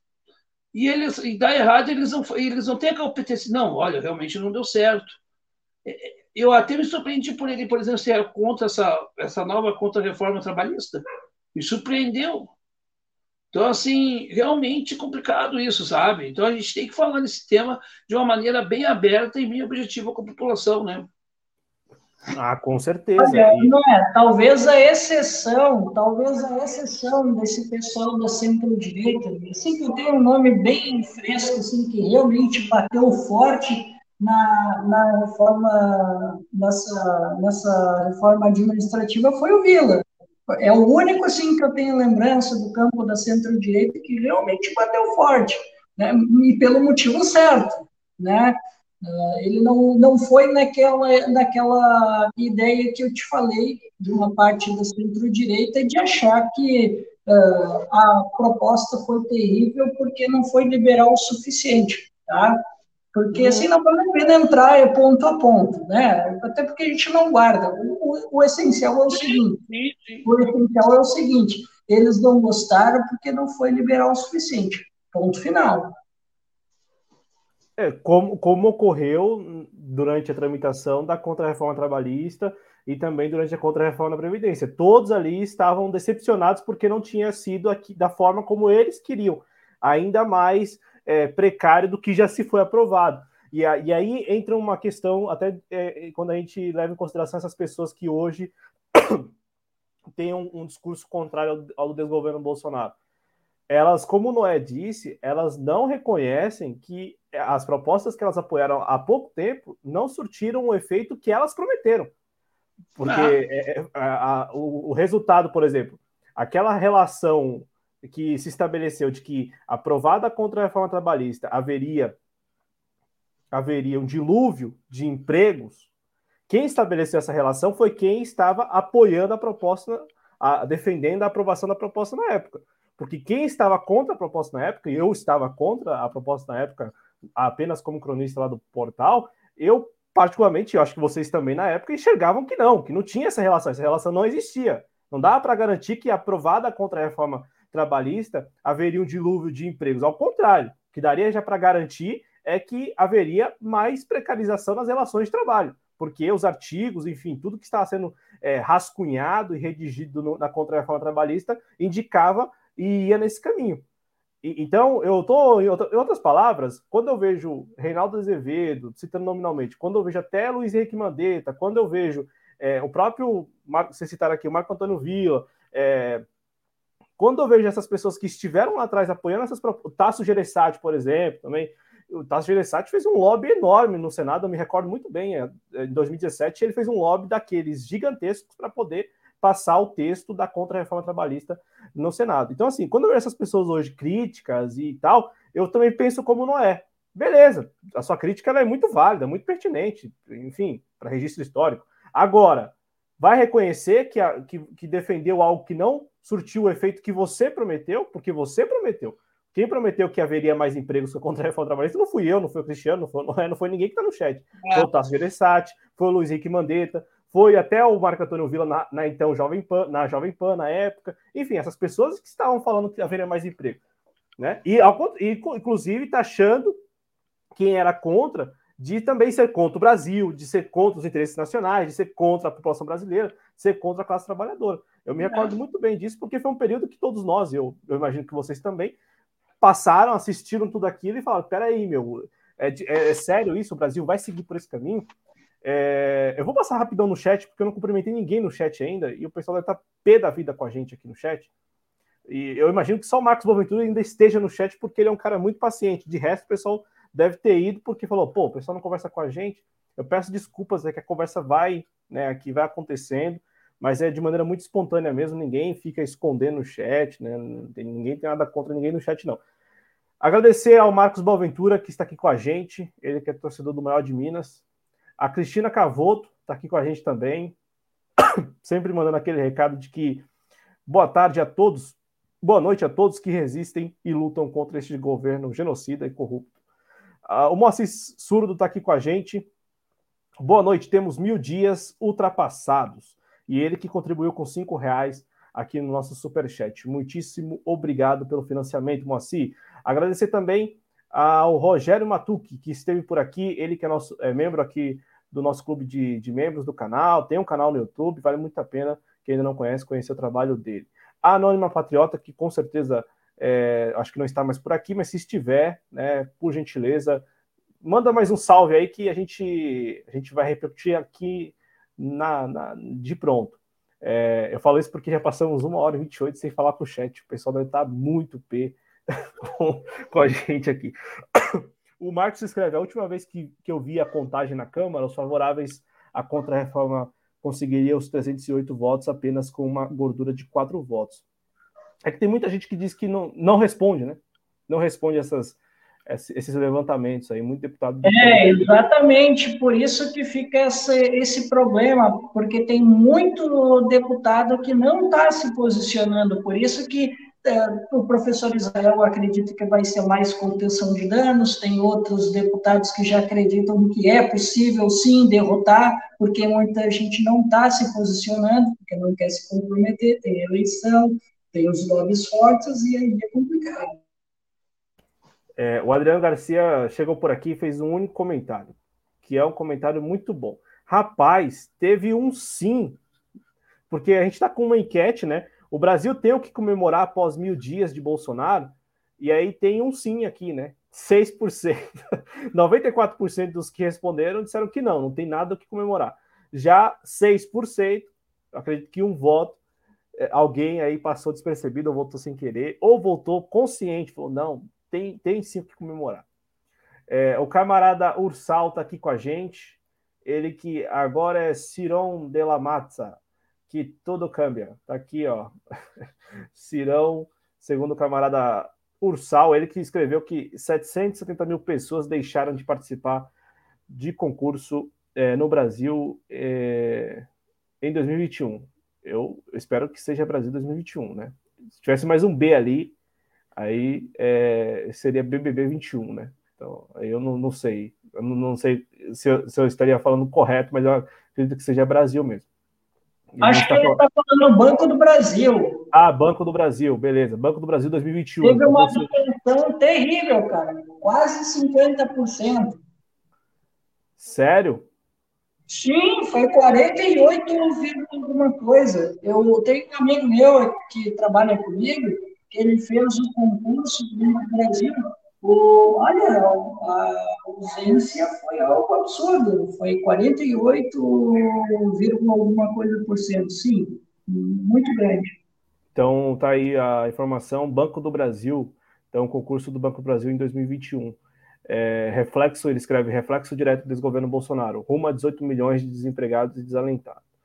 É... Não, tem também a questão de concursos, Cláudio. É que os preços são caros. Eu vou fazer o concurso aqui de São Leopoldo é 120 reais.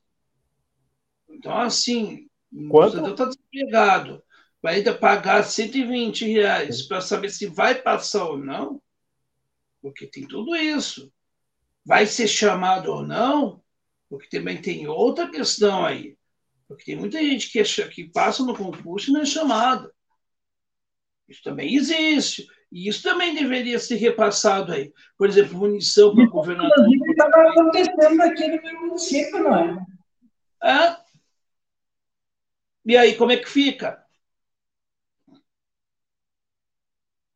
E também, e também, assim, são concursos para pouquíssimas vagas, né? Tem concurso para uma vaga, duas, cinco vagas. É, e, e, aí, né, também, aí, assim, eu tô falando cinco vagas no geral, aí tem aquelas vagas que são para cotistas, né? Então, assim, é, é, também é um número muito pequeno, diminuto de vagas para um contingente ainda muito expressivo de pessoas que estão dispostas a, a, fazer, a realizar os concursos, né? A fazer os concursos, ainda que, como o Noé trouxe, tem essa taxa, porque eu também, o último que eu fiz era nessa casa aí, já de quase 100 reais eh, para fazer um concurso público, como o Noé disse, você faz sem saber se vai, primeiro sem saber se vai passar, obviamente, né? E também, mesmo que você preencha assim todos os critérios ali de seleção, geralmente você sempre recai na lista de espera, até porque a, a, depois disso a convocação também não é garantida, mesmo de quem eh, passou em primeiro no concurso. Aqui, aqui na minha cidade mesmo, em Mariporã, rolou um concurso para inspetor escolar. Eu, eu, salvo engano, foi, for, for, foram 15 meses de espera para quem passou no concurso, para quem conseguiu se classificar.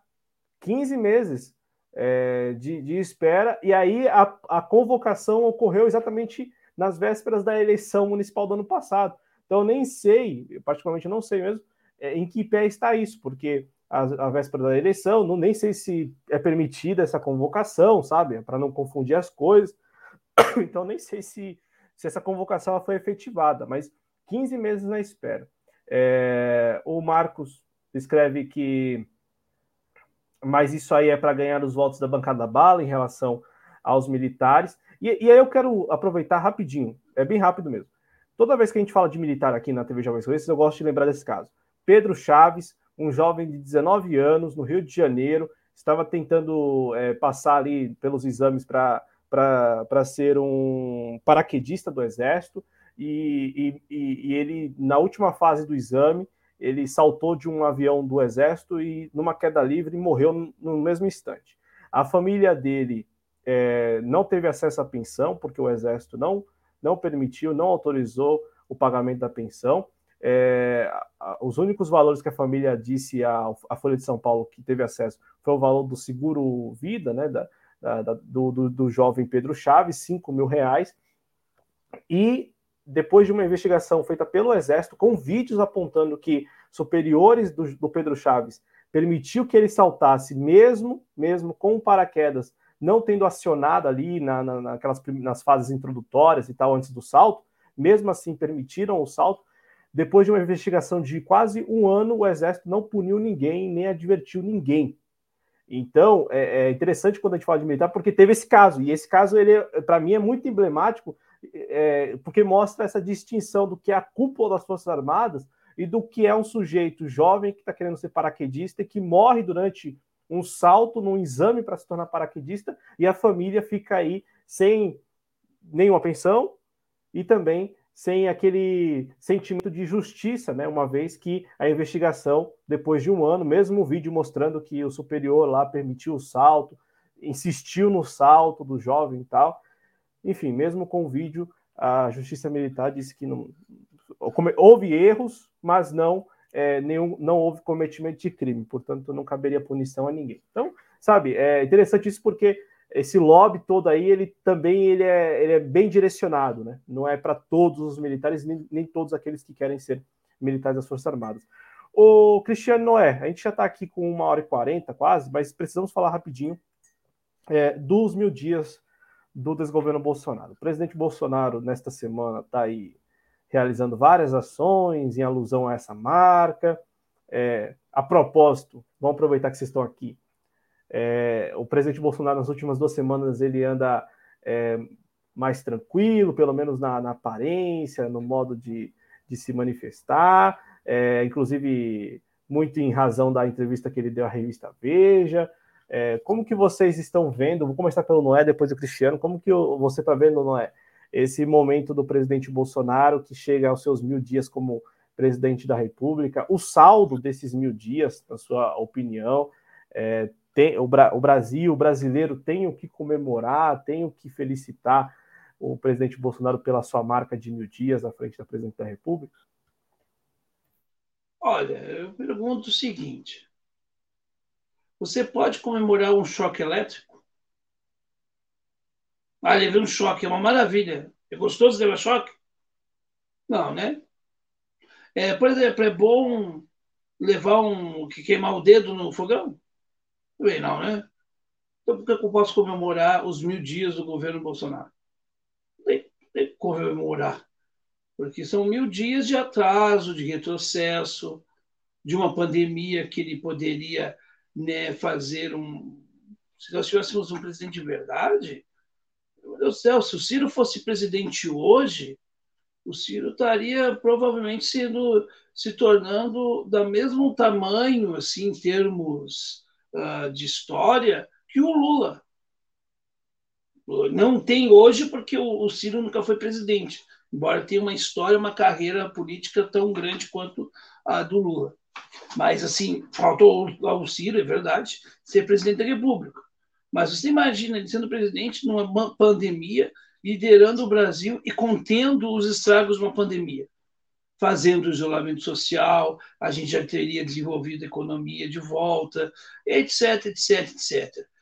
Trazendo, né, fazendo do Ministério das Ciências e Comunicações, das Ciências, eh, né, aquele do, que tem o astronauta lá do travesseiro de ouro, né, fazendo, né, de fato, não aquele idiota, mas um alguém capacitado, né, uh, de fato. Imaginem, a gente estaria né, num bom de desenvolvimento, talvez não estaríamos tudo normal, não, estaria, não estamos normalidade de fato, mas estaríamos realmente né, numa situação melhor. Porque nós estamos vendo hoje, CP mostra isso, que se Bolsonaro não conseguiu matar as pessoas na rede pública, ele foi para privada.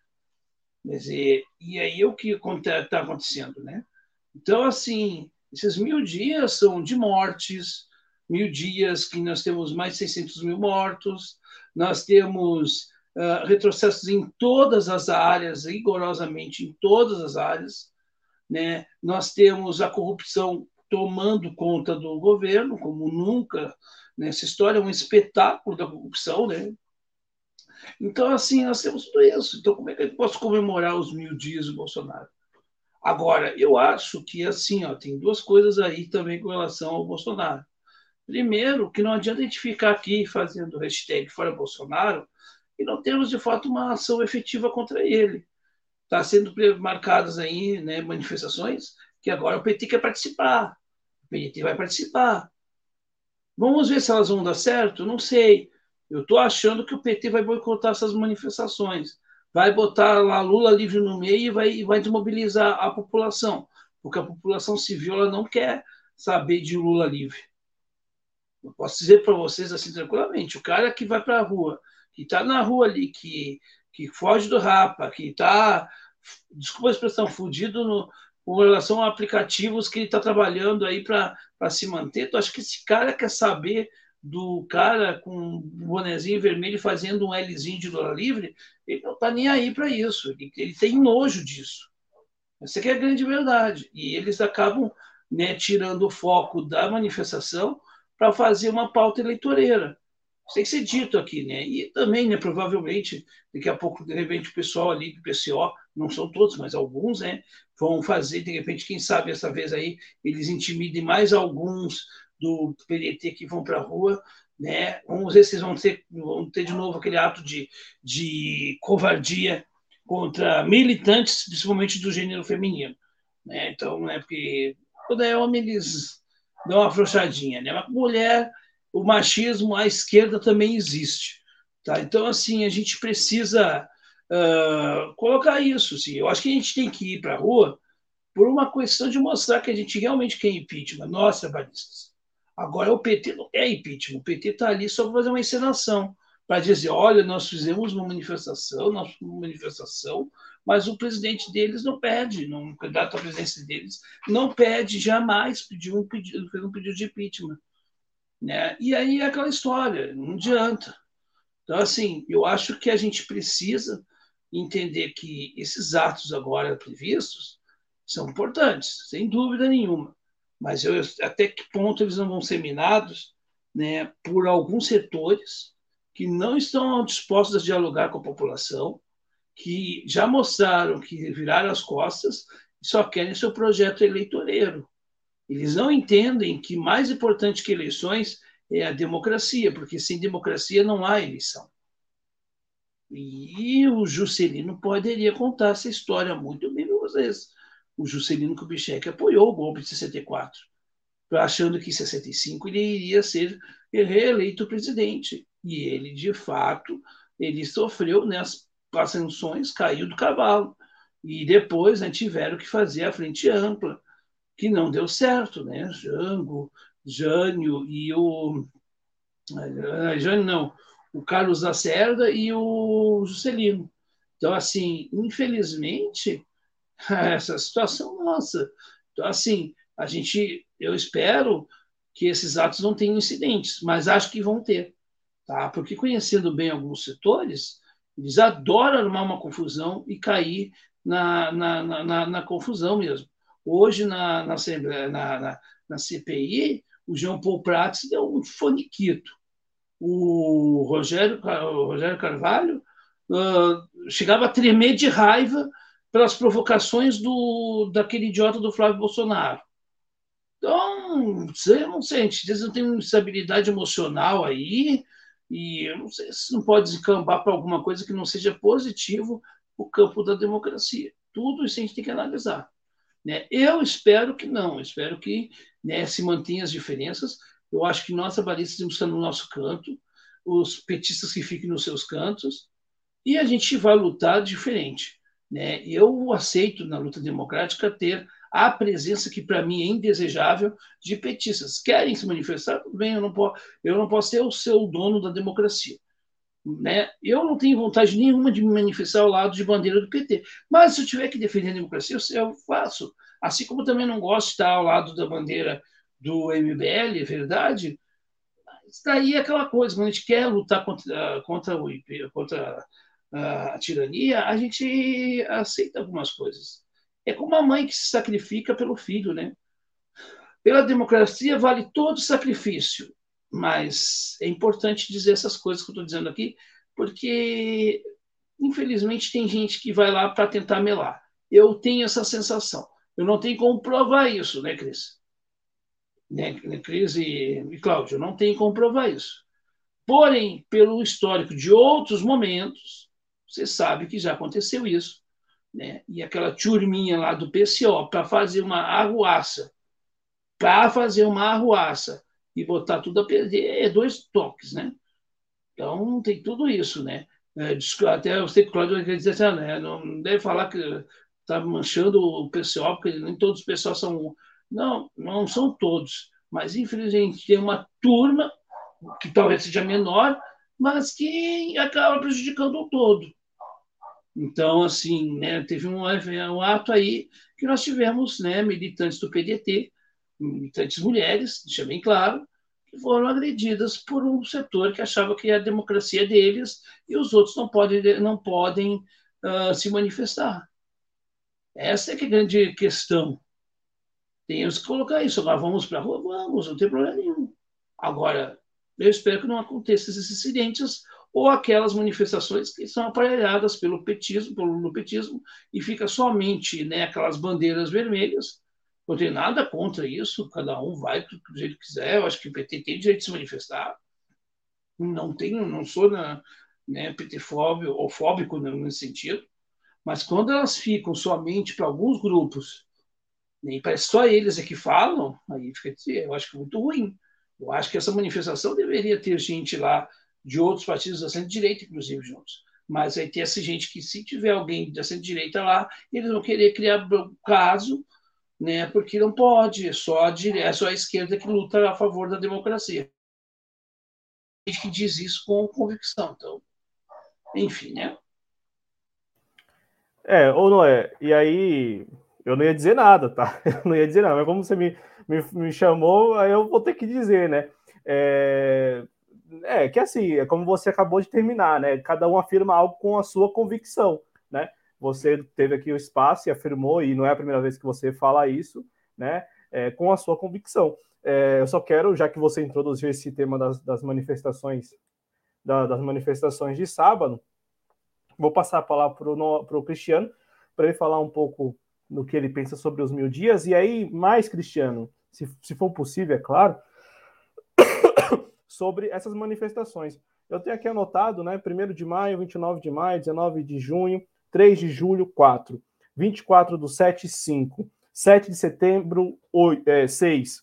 E agora, 2 de outubro, sete manifestações, pelo menos, sete manifestações, pelo menos, organizadas principalmente por agremiações partidárias do campo à esquerda do Brasil e também por movimentos sociais da esquerda brasileira, né? Eu falo, eu falo isso porque nós tivemos um ato, um ato, uma manifestação que foi convocada pelo MBL e pelo Vem Pra Rua, em contrapartida, sete manifestações organizadas desde maio, pelo menos, por agremiações à esquerda. E aqui em São Paulo, né, já que não é tocou nesse assunto das manifestações, aqui em São Paulo, no sábado, dia 2 de outubro, no mesmo carro de som, como vem acontecendo desde a primeira manifestação, só não no dia 1 de maio, tá, gente? Mas desde dia 29 de maio, aqui em São Paulo, mani as manifestações têm sido convocadas e organizadas, como eu disse, por partidos de esquerda. E isso inclui tanto o citado PCO pelo Noé, como também o PDT, o Partido Democrático Trabalhista de São Paulo. O Antônio Neto, que é o presidente municipal do PDT, tem participado de todas essas manifestações com militantes do PDT, né? Inclusive o Antônio Neto tem dividido carro de som, por exemplo, com outras lideranças de outros partidos à esquerda, inclusive PCO, PT, PCdoB, é, PSOL, né? PSB eu não, não, não, me, não me lembro. Mas enfim, Cristiano, como que você vê esses mil dias? E aí no próximo sábado, Ciro Gomes, por exemplo, vai participar da manifestação aqui em São Paulo, na Avenida Paulista, ao lado, por exemplo, de Fernando Haddad, do Partido dos Trabalhadores, de Gleisi Hoffmann, do Partido dos Trabalhadores, enfim, de outras lideranças do PCO, do PSOL, da Unidade Popular, todo mundo num carro de som apenas, né, com bandeiras vermelhas, brancas, azuis eu acho difícil, né, é, mas vermelhas com certeza, é, brancas também, porque temos a, as bandeiras do próprio Partido Democrático Trabalhista, bandeiras verde e amarelo também, é, que também é uma cor que tem sido usada pela militância, parte da militância do PDT e do PCdoB aqui em São Paulo, e nós da TV Jovens Cronistas estaremos lá ao vivo acompanhando direto da Paulista. Então, Cristiano, o que você tem a dizer sobre esses mil dias do Bolsonaro e também, já que o Noé introduziu esse tema das manifestações, o que você espera dessas manifestações de sábado? Bom, Cláudio, uh, resumidamente, né, a gente tinha uma expectativa muito baixa com relação ao governo Bolsonaro. Nós pensávamos que o governo teria tudo para ser uma tragédia, mas na verdade a coisa foi bem pior do que a gente imaginava, né? Eu estou usando aqui termos uh, um pouco mais tranquilos para abordar no programa, porque em outras participações, né, eu acabei apelando para palavrões para eu poder me expressar, né? Mas como aqui não é o espaço, né? Mas o fato é que o governo ele conseguiu ser muito pior do que as expectativas que a gente tinha, né? Um governo repleto daquilo que nós trabalhistas consideramos o mais abjeto possível, né? Que é um governo totalmente entreguista, tá? Ele, é, ele dá continuidade a um projeto que já estava em curso e ele ainda agrava esse projeto. Né? E para além dele agravar o projeto entreguista, né, ele também uh, é um dos responsáveis pela continuidade da crise contínua que o Brasil está vivendo, a crise estrutural da economia que a gente já está vivendo, que começou lá com os governos petistas, é sempre bom a gente lembrar, não vamos ficar pulando direto para Temer, vamos ser sinceros, vamos ser sinceros, a conta da crise começa com a centro-esquerda, começa com o PT, aí a gente tem a continuidade com as contrarreformas do Temer, e o Bolsonaro ele está agravando aquilo que já estava ruim, né? Então é preciso a gente ter isso em mente para a gente não enganar e não querer tirar o nosso da reta, né? A centro-esquerda tem responsabilidade nisso que está acontecendo, certo? Então, a gente viu uma, esse projeto entreguista, deterioração da economia, nós sofremos crises uh, que até preocuparam bastante, tanto o campo da centro-esquerda quanto a centro-direita, a imprensa, né? Nós nunca tivemos uma discussão tão firme a respeito da defesa da democracia quanto essa, né? A gente teve uma crise institucional total uh, nesses mil dias. Então, o governo Bolsonaro ele é o governo da crise, né? Em mil dias é o que a gente está vendo.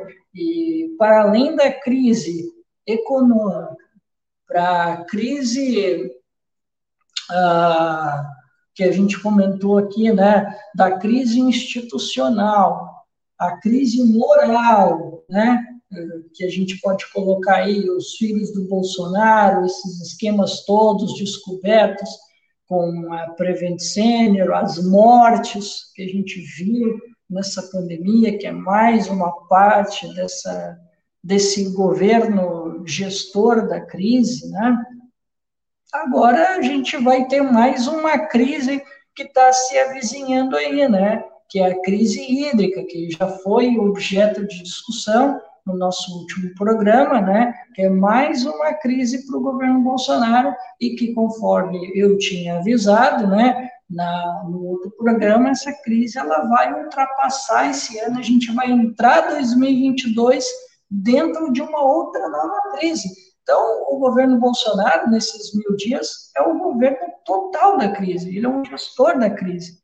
E não há nada o que se comemorar de um governo trágico, um governo que eu posso falar, Cláudio, com muita tranquilidade, absoluta tranquilidade, eu posso dizer que é o pior governo da nova república disparado. Não tem pior governo do que esse. É, ele só não vai sair tão impopular quanto tem Dilma, porque ele ainda tem uma base, né, que ainda muito fanatizada não vai abandoná-lo, né, e porque nós temos de lembrar, né, que a crise ela vem antes dele. O Bolsonaro está gravando. Então, o bolsonarista raiz ele ainda tem aquela desculpa de dizer não, ah, não, Bolsonaro não é responsável por isso tudo. Olha o que os outros governos estavam fazendo. Pior é que eles podem alegar isso, porque realmente é verdade. uh, os outros governos, Dilma e Temer, eles aqui são os grandes responsáveis por esse legado. É, ele pode falar, sim, um legado ruim, uma herança maldita. Pior é que ele pode falar. Pior é que ele pode falar. Só que o problema é que ele agrava ainda. Agora ele não pode. Eh, o que está acontecendo agora, né, todas essa, essas crises estruturais que a gente está falando, ele já não pode olhar somente para trás, ele não pode usar isso como bengala para olhar para trás e ele não fazer nada. Por exemplo, eu falei na segunda-feira, lá na minha participação, na, lá na Voz da Legalidade, na live do Noé, que a, que a ANA, né, que é a Agência Nacional de Águas, e outras instituições, elas já haviam comentado que, no início do ano, elas haviam comentado que nós teríamos uma crise hídrica. No início do ano, ele, o governo Bolsonaro foi avisado. Precisamos tomar atitudes ou nós teremos a crise mais grave dos últimos 21 anos. O governo foi avisado. E eles foram avisados de novo em junho. Aí teve um comunicado, mas o governo nada fez. Ele deixou a crise acontecer. Né? Então, não temos rigorosamente nada a comemorar desses mil dias, muito pelo contrário, nós só temos a lamentar, né? Mas nós ficamos aí, né, Cláudio, na esperança de talvez, né, a gente já conversou isso inclusive aqui, né, de pela conveniência, né, de repente vai que as instituições funcionem, né, ou se elas não funcionarem, quem sabe na urna a gente possa tirar esse governo e a gente invista naquele que deve ser o projeto de qualquer governo que se diga sério, né? que é de reconstruir o Brasil. Não basta só governar, não basta apenas dizer que quer voltar ao poder, fazer as transformações. Tem que realmente ter um projeto para reconstruir esse país. Porque, senão, oh, Cláudio, infelizmente, quem não tiver isso em mente, da transformação, e eu acho achei bem importante o que a gente discutiu hoje, e muitas vezes o nosso campo, e assim, eu não quero aqui só bater no PT, tá? Uh, porque assim, o PDT fez parte dos governos petistas, o PCdoB também apoiou, o PSB em alguma medida também, né? Os partidos de centro-esquerda uh, ficaram ali na asa do do PT e não fizeram a crítica na época, né? A gente não, não fez as transformações, a gente hoje aponta o dedo, né? Mas quando a gente teve lá, a gente ficou acomodado no poder. E a gente não pode mais fazer isso. A gente não pode mais fazer isso. Hoje, a gente tem algumas forças de centro-esquerda, entre elas os trabalhistas, não querem apenas voltar ao poder, que é o que me parece que o senhor Luiz Inácio Lula da Silva quer fazer. Apenas voltar ao poder, não vamos reconstruir o país, não vamos fazer discussões sobre questões estruturais, nós só queremos uh, vender para vocês o sonho de um Brasil lá do ano de 2003, 2010. Né? Me parece que é isso que o Lula quer, pelo menos é o que a gente vê lá no Twitter da assessoria de comunicação dele. Né? E se a gente ficar vendendo essa, essa, esse Brasil idílico de 2003, 2010 e a gente não buscar transformações para o país, aí, Cláudio, a gente vai eleger um. Eu não digo que vai ser um Bolsonaro 2, tá? Mas a gente vai eleger um projeto igual ou muito pior se a gente não se propor a fazer as grandes transformações e a gente não participar dos debates que hoje a gente avalia que a gente errou e não ter se colocado à disposição para fazê-los. Né?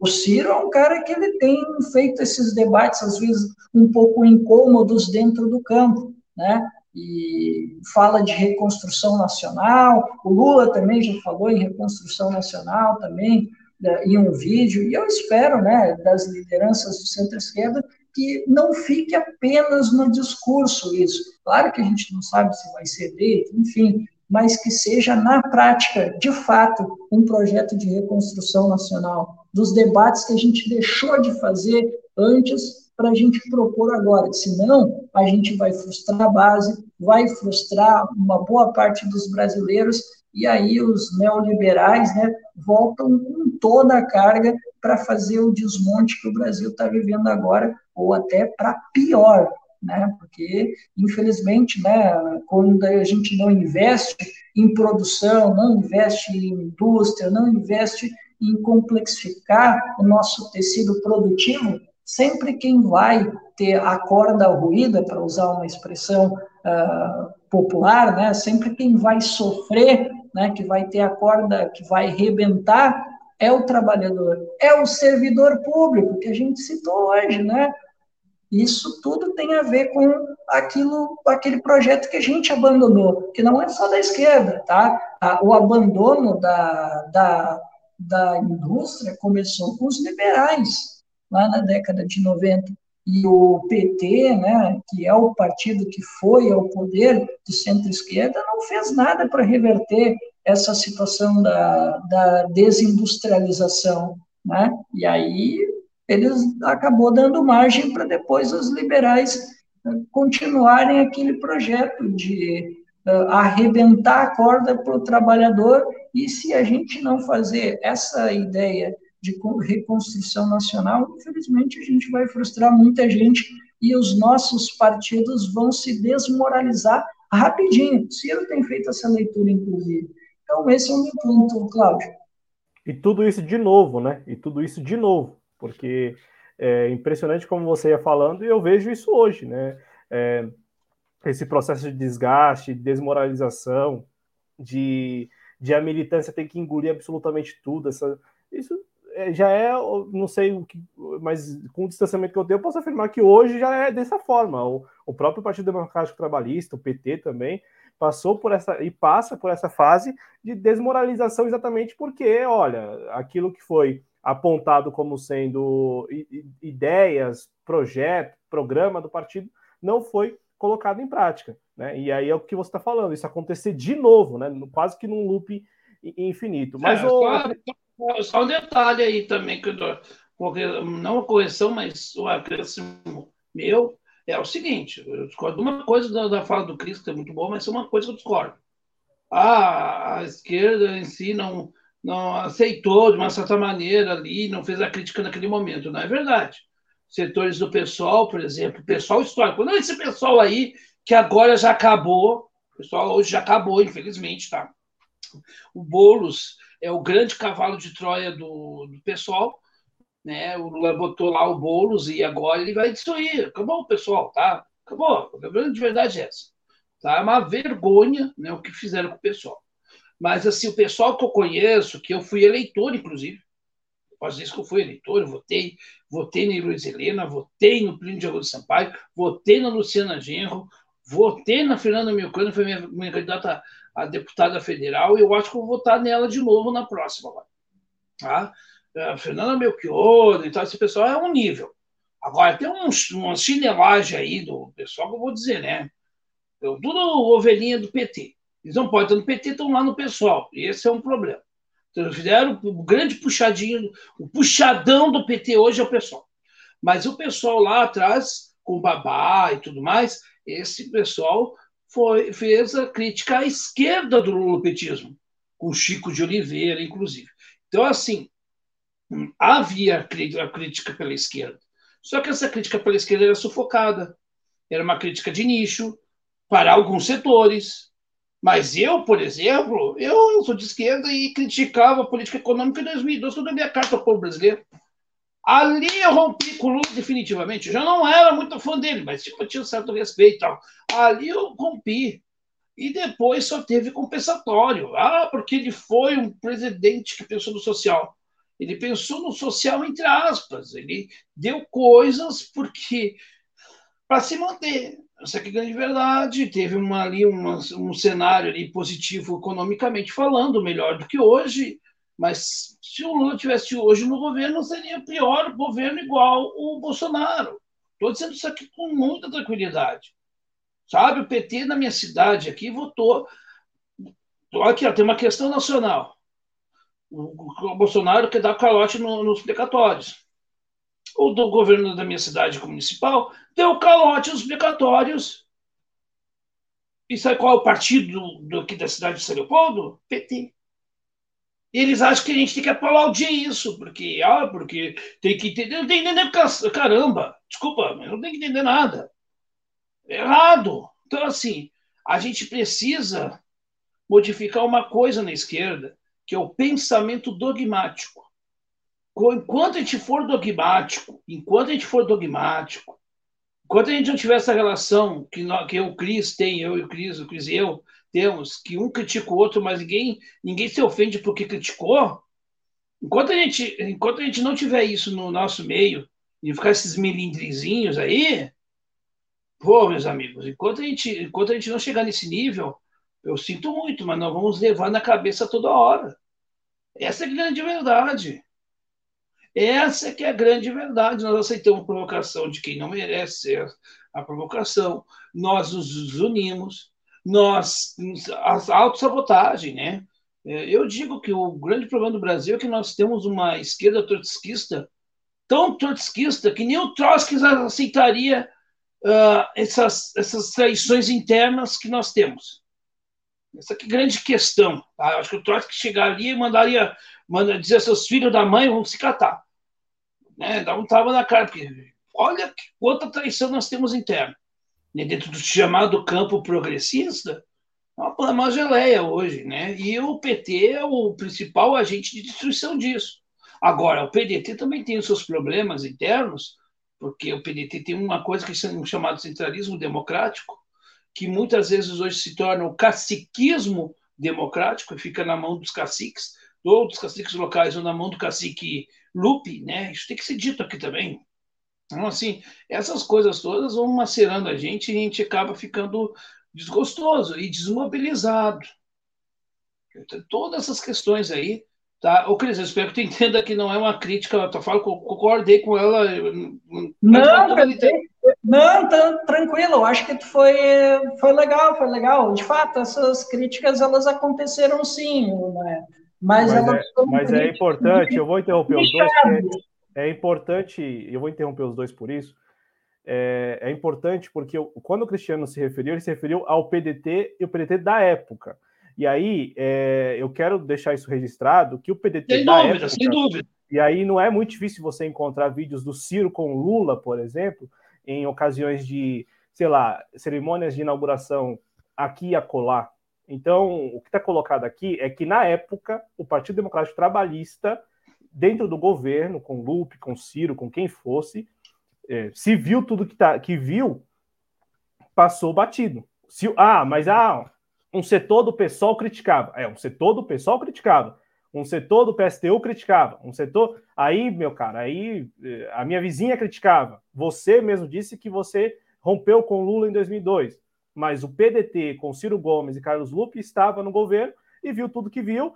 Diz hoje que viu muita coisa, mas na época, enfim, passou, deixou passar batido, achou que não era interessante é, falar até, nada. Até, então, ô, Cláudio, então, Cláudio, eu quero te agradecer por né? estar falando isso, eu quero te agradecer publicamente, te agradecer outras tantas coisas boas que você me proporcionou. Mas essa é uma das coisas legais. Essa é uma das, uma das minhas críticas ao Ciro.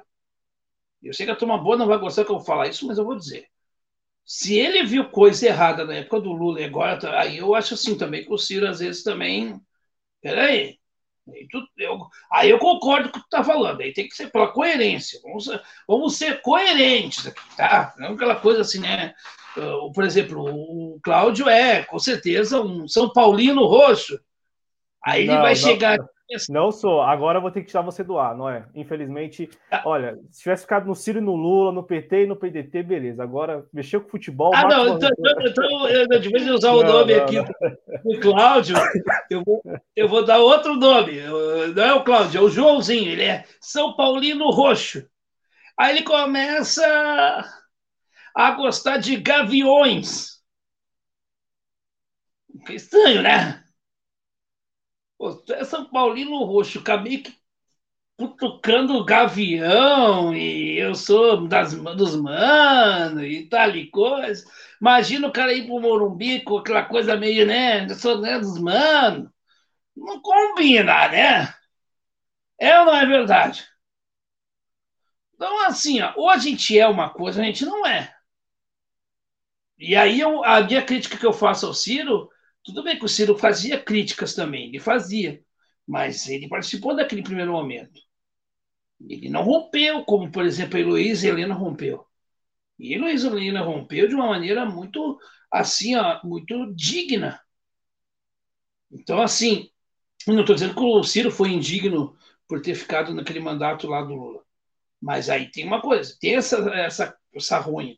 Como também tem um qualquer de Aquiles, a história do Ciro, que é a questão do, da Gurgel. Como que aconteceu lá, que é uma coisa que ele tem uma explicação que eu acho muito lógica, mas a narrativa geral é que, por exemplo, que o Ciro ferrou com a, com a Gurgel. E aí a gente tem que desconstruir isso e tem que tocar nesses assuntos e perguntar. Aí só que a gente, de vez em a gente falar dessas coisas, a gente, eh, tem gente que fica rebatendo ainda aquela falsa acusação de que o Ciro agrediu a Patrícia Pilar. Então, de vez em falar da Patrícia Pilar, quem sabe falar da Gurgélcia? Uma dica aí, né? Podia falar sobre isso. Eu acho que isso é um ponto que temos que esclarecer para as pessoas. As pessoas querem saber. Tu eras o governador na época, né, que fez um acordo lá com a Gurgel, juntamente com esse governador, o Fleury. Então, assim, é, tem essas coisas aí que a gente precisa falar. E a gente tem que botar os dedos, o dedo nessas feridas, porque se eu falo de sofá vermelho do Tuma do Lula, eu tenho que falar da Gurgel do Ciro. Então, e, e, uma coisa que eu percebi no debate da Globo News, não sei se tu acompanhou uh, aquele debate da terceira via, ou, Cláudio. A, os, os, que participaram daquele debate, todos eles tinham um calcanhar de Aquiles. E o calcanhar de Aquiles eles foram, foram, foram bem exposto. Uma coisa que ficou, que me chamou a atenção, embora engessados, aquela coisa toda. Então, veja bem, é, é o Mandetta que fala de um DEM que pode se fundir com o PSL. Isso é um baita de um calcanhar de Aquiles. Aí tu pega um Alessandro Vieira, que tu vê que tem um pensamento lavajatista. Peraí, esse cara é lavajatista e não consegue reconhecer que a Lava Jato cometeu excessos, tantos excessos que acabou não punindo quem tinha culpa no cartório por erros de ações dela. Então, são coisas assim, a gente tem que olhar a política sempre um olhar crítico, senão a gente faz uh, torcida de futebol. Né? E eu, como eu sei, eu vou agora adivinhar, porque eu sou, eu sou vidente, eu vou adivinhar. O Cláudio é palmeirense. Agora, agora você sai do ar. Agora você sai do ar. Tchau, Noé. Valeu. Valeu, Noé. Valeu. Aí, depois dessa, é o, Marcos, ah. o Marcos Boaventura, me ajuda aí no chat. Depois cara, dessa. tchau, cara Noé. voltou a desenhar qual era o, time dele e tu não prestou atenção. Ó, oh, tô com o lápis, tô com o lápis. Os temas da política que tu não prestou atenção. Ele deu a dica.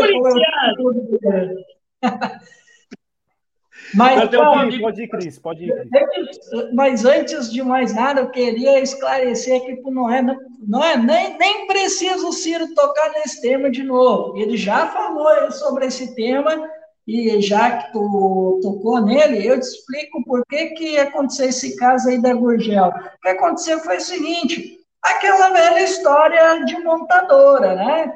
Os caras né, querem isenções, querem uma série de vantagens para que eles possam se instalar e vamos lá, né? Naquele momento a Gurgel estava muito em baixa, né? Ela já não era mais a Gurgel, né?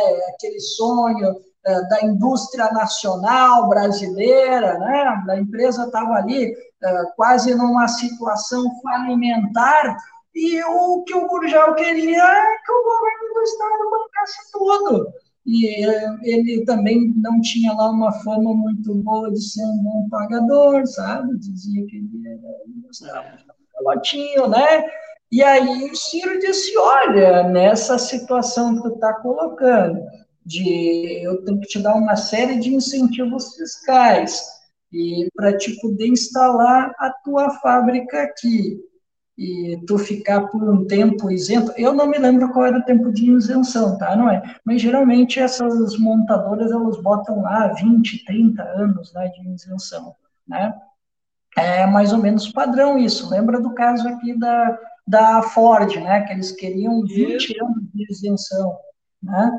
Pois é. E aí era um modelo parecido com esse. Aí o Ciro viu que isso não seria vantajoso e ele disse, não, nesse modelo aí eu não aceito. Ainda mais ele sabendo que a situação da Gurgel, ela não estava bem financeiramente, né? E de repente ela poderia dar um calote no governo do estado, né? E isso iria causar um desfalque financeiro nos cofres públicos do estado do Ceará. Aí o Ciro não quis fazer negócio. Foi isso. O Cristiano sim. Noé, é, e aí agradecer a Cândida Rocha que chegou aqui no chat. O Marcos Boaventura que escreve um comentário assim bastante pertinente. A esquerda precisa ser múltipla, essa é a nossa força. O hegemonismo emburreceu a todos. Este canal teve jovens cronistas nos últimos três anos. Acho que conseguiu é, mostrar um pouco dessa pluralidade que existe, que é natural. É como o Noé falou agora há pouco. Ah, as pessoas afirmam com é, convicção. É, as pessoas, todos nós afirmamos coisas com convicção e afirmamos com convicção, pensando de um jeito e pensando de outro jeito. Isso não quer dizer que nós somos inimigos, adversários. Não, nós afirmamos nossas, é, nossos pensamentos com convicção. E as pessoas que simpatizam com o que nós estamos falando, elas, elas passam a nos acompanhar.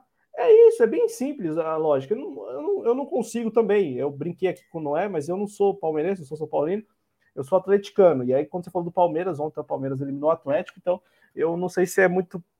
Eu não, já não sei como que eu vou encerrar o programa com o Noé aqui, depois que ele falou que eu sou palmeirense. Tendo sido eliminado ah, ontem pelo Palmeiras.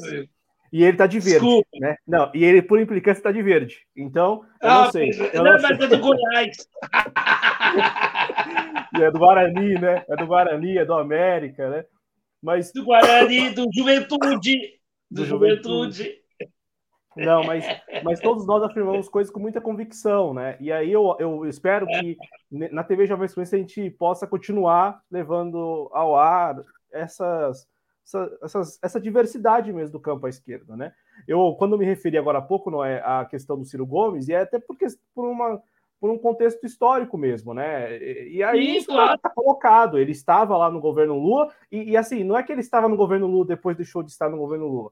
Ele, ele estava e pelo menos mantia uma relação no discurso é, de, de, aliança com o Partido dos Trabalhadores até 2018. Eu lembro até hoje, a quarta-feira, em que o Ciro Gomes, ele, em, como diz a mídia aí, rompe com o PT, né? Foi a quarta-feira em que saiu aquele acordo de neutralidade do PSB naquelas eleições de 2018. Naquela quarta-feira, marcou. Naquela quarta-feira, o Ciro Gomes esteve na Globo News à noite, na central das eleições, e ali na central das eleições, o Ciro Gomes ele se comportou e falou coisas a respeito do PT que ele não tinha dito até então. E depois dali, enfim, ele segue nessa toada. Mas o que está colocado agora, que é o que vale, né, 2021 e, e 29 de setembro, para a gente encerrar aqui o nosso programa que já está com 2 horas e 18, é, no próximo sábado o Ciro vai estar num carro de som com figuras políticas com quem não esteve, por exemplo, nos últimos dois, três anos. Eu, me, eu citei aqui Fernando Haddad, Gleice Hoffmann, está lá também Orlando Silva, que esteve, querendo ou não, no ato do MBL também no, no domingo 12 de setembro. Mas o Ciro, no, no, é bom deixar isso claro, o Ciro esteve na Paulista apenas, exclusivamente para discursar e depois foi embora. Né? Ele, se ele ficou 30 minutos na Venda Paulista, foi muito naquele domingo 12 de setembro. Eu falo isso porque eu acompanhei no Twitter a chegada dele e a saída, foi num período muito curto. Eu já espero, e aí eu estou falando isso com o distanciamento que eu tenho, eu já espero que neste sábado o Ciro fique mais tempo. Porque, querendo ou não, o Ciro estará entre é, pessoas que estiveram com ele na trajetória política dele nos últimos 40 anos. Né? Eu, eu, falo aqui de figuras que estão hoje no Partido dos Trabalhadores, ou que estão no PCdoB, ou gente, por exemplo, do, do sindicato mesmo. É, eu soube que no sábado também estará aqui na Avenida Paulista Carlos Lupe, estará o Antônio Neto, então, assim, eu, eu, espero que ele, ele fique mais tempo, assim como os outros ficam, geralmente, nesses atos, mais tempo do que apenas 30 minutos. E isso já, para mim, pelo menos, é um indicativo de que, querendo ou não, se ele ficar mais tempo, né, bem mais tempo do que ficou na Venda Paulista no último dia 12, para mim isso já é um sinal de que ele se sente mais à vontade, e eu, e eu particularmente vejo isso com bons olhos, se sente mais à vontade estando num ato que é organizado por agremiações da esquerda, é, com todas as suas diferenças, enfim, até com críticas muito contundentes, xingamentos e tal, mas se sente mais à vontade ali, naquele ambiente, do que num ambiente que que defende, por exemplo, contra a reforma trabalhista, contra a reforma da Previdência, é, privatização, leilão de, de, de, campos de exploração de petróleo. Eu, eu acho e espero que isso ocorra no próximo sábado. O Cristiano acabou nem falando disso, mas se quiser, Cristiano, para arrematar mesmo, falar o que você espera desse ato, da participação do Ciro lá, como eu já disse, com o Gleisi Hoffmann, com o Fernando Haddad, com o Randolfo Rodrigues, com o próprio Alessandro Vieira. Também vai ser bacana ver isso, o Alessandro Vieira, um lavajatista num carro de som que terá a CUT, que terá o sindicato do Antônio Neto, que é a CSB, que vai ter ali Força Sindical, que vai ter PCO, que vai ter PSTU, que vai ter PSOL. É, é, e, e, assim, para terminar mesmo, eu fui no ato no dia 7 de setembro, e aqui em São Paulo, os atos é, da esquerda, né, como, a gente classifica, eles são atos bem plurais mesmo. Então, assim, o Guilherme Boulos pega no microfone, tem gente que não quer escutar o Guilherme Boulos. Então, o que, que esse pessoal que não quer escutar o Guilherme Boulos grita? grita fora Bolsonaro, toca bateria lá para não escutar o Guilherme Boulos. Mas tem gente que quer escutar o Guilherme Boulos. E o que, que essas pessoas fazem que querem escutar? Elas vão mais, elas vão mais para perto do carro de som. Então, eu, eu falo isso porque eu, a gente filmou isso, a gente exibiu isso ao vivo no dia 7 de setembro mesmo, no Vale do Agabaú. Um momento em que um, a parcela da, dos manifestantes não queriam ouvir o Guilherme Boulos e não queriam ouvir pelas razões que, sei lá, partidárias, ideológicas, sei lá, pelo quê e um outro grupo que falou: não, não, quero escutar, e foi lá para perto do carro de som. Então, eu, eu, imagino que isso deva ocorrer no sábado de novo, com relação ao Ciro, com relação ao Fernando Haddad, com relação. A, até o Fernando Haddad, por exemplo, né, porque tem uma parcela da esquerda que também prefere não escutá-lo. Enquanto, enquanto, em contrapartida, tem gente que quer escutá-lo, como é natural, né? Mas enfim, Cristiano, fique à vontade para falar um pouquinho sobre esse sábado aí, para a gente encerrar, por gentileza. Obrigado, Cláudio, por ter me lembrado. Realmente, eu acabei esquecendo de comentar mesmo com relação a essas manifestações. É, realmente, né, eu espero que seja uma manifestação muito maior do que a manifestação aquela do dia 12, acho que é plenamente possível, até porque nós temos aí um total de oito, nove legendas que, que fecharam, né, para essa manifestação, então a gente já começa a acreditar que poderemos ter um número maior. É, a essa altura do campeonato, Cláudio, eu não, não faço uh, nenhuma avaliação otimista de pensar que nós vamos levar mais de 125 mil pessoas para as ruas, eu não tenho essa, essa expectativa de que vamos conseguir esses números, até porque nós não somos pagos como é o caso dos bolsonaristas, né? Nós não temos ônibus fretado, não tem nada disso, né? Então, não acredito que vamos reunir esse número gigante, mas eu acho que é de se esperar que deva ser uma manifestação mais forte, porque vai reunir toda a esquerda uma parte da centro-direita, né? E, claro, a gente já vem, como tu bem lembrou, né? A gente já vem formando aí manifestações com algum peso, né? Ah, e a gente espera agora com a centro-direita, vamos ver qual é a, a, a, capacidade deles de levar pessoas para as ruas, né? Se eles tiverem essa capacidade, mostrar uma capacidade minimamente, né? A gente vai conseguir fazer um barulho bem bacana para essa manifestação. E aí, né, a depender daquilo que vai ser produzido em, neste final de semana, é possível que a gente consiga trazer uma, uma mobilização maior né, no dia 15, se essa empolgar.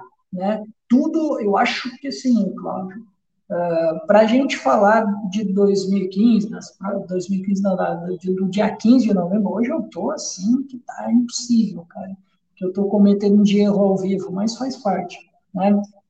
Cara, eu acho que uh, essa manifestação desse final de semana, ela vai ser um termômetro para o dia 15 de novembro.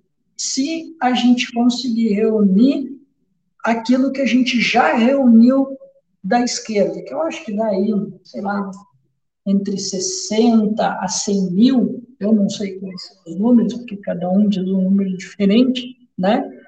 A depender de quem é que está quem é que está fazendo a contagem, e se a centro-direita conseguir levar um número relevante, porque aí eu tenho as minhas dúvidas, se eles têm essa capacidade de mobilização, espero que tenham, aí a gente vai conseguir fazer um barulho bem interessante e aí a gente pode sim chamar mais pessoas para o dia 15, porque aí vai ter mais tempo para organizar. Quem sabe a gente consegue uh, fazer frente aos bolsonaristas e mostrar que essas ruas brasileiras não são deles como eles imaginam. Né? Então, espero uma adesão forte Fico contente demais que o Ciro vai participar, não vai ser só em São Paulo, ele vai participar no Rio de Janeiro.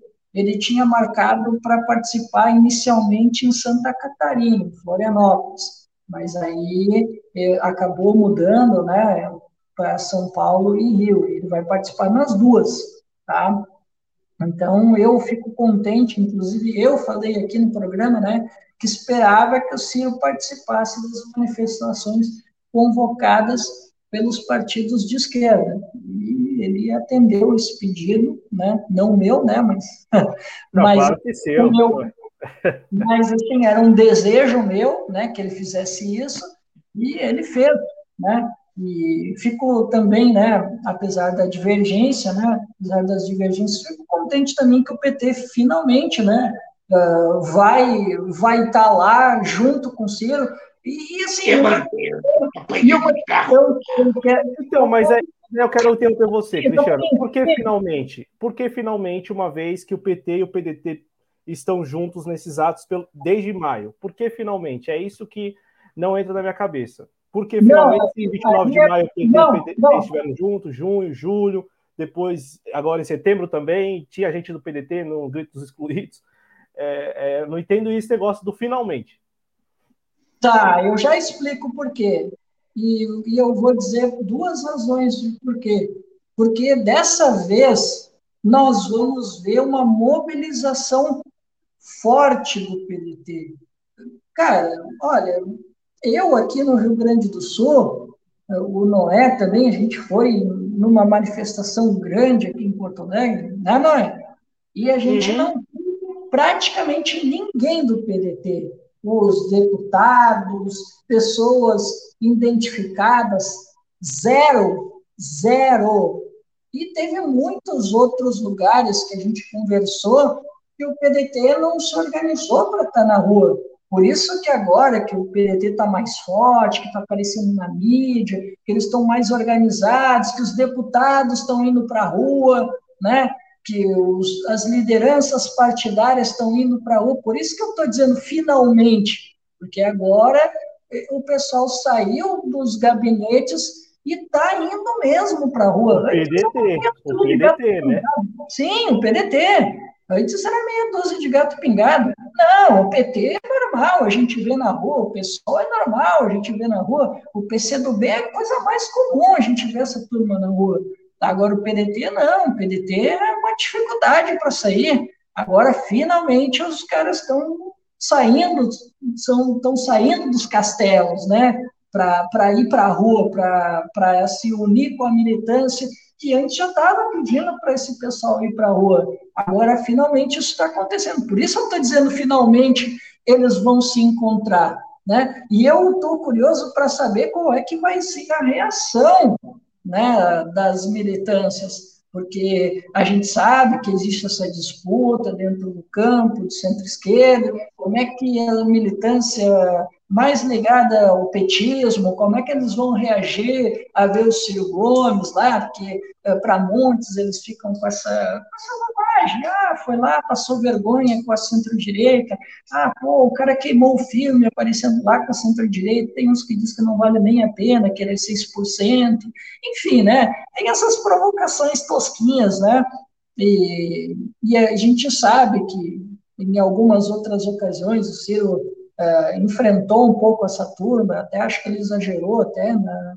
na forma, a forma como ele reagiu, como, por exemplo, numa universidade, quando ele foi convocado num congresso da UNE, acho que você pô, passou um pouco do ponto, quando a turma vaiou ele lá. Acho que ele não vai cair nessa, né? Agora ele está mais experiente, não, não vai cair. É, se bem que é meio complicado eu dizer mais experiente, ele é um político experiente. Eu, eu digo assim, que agora ele não está mais tanto caindo nas provocações, né? Uh, e eu espero, né, que se tiver turma vaiando ou fazendo besteira, espero que ele não perca a cabeça como foi naquele caso lá da Uni, né?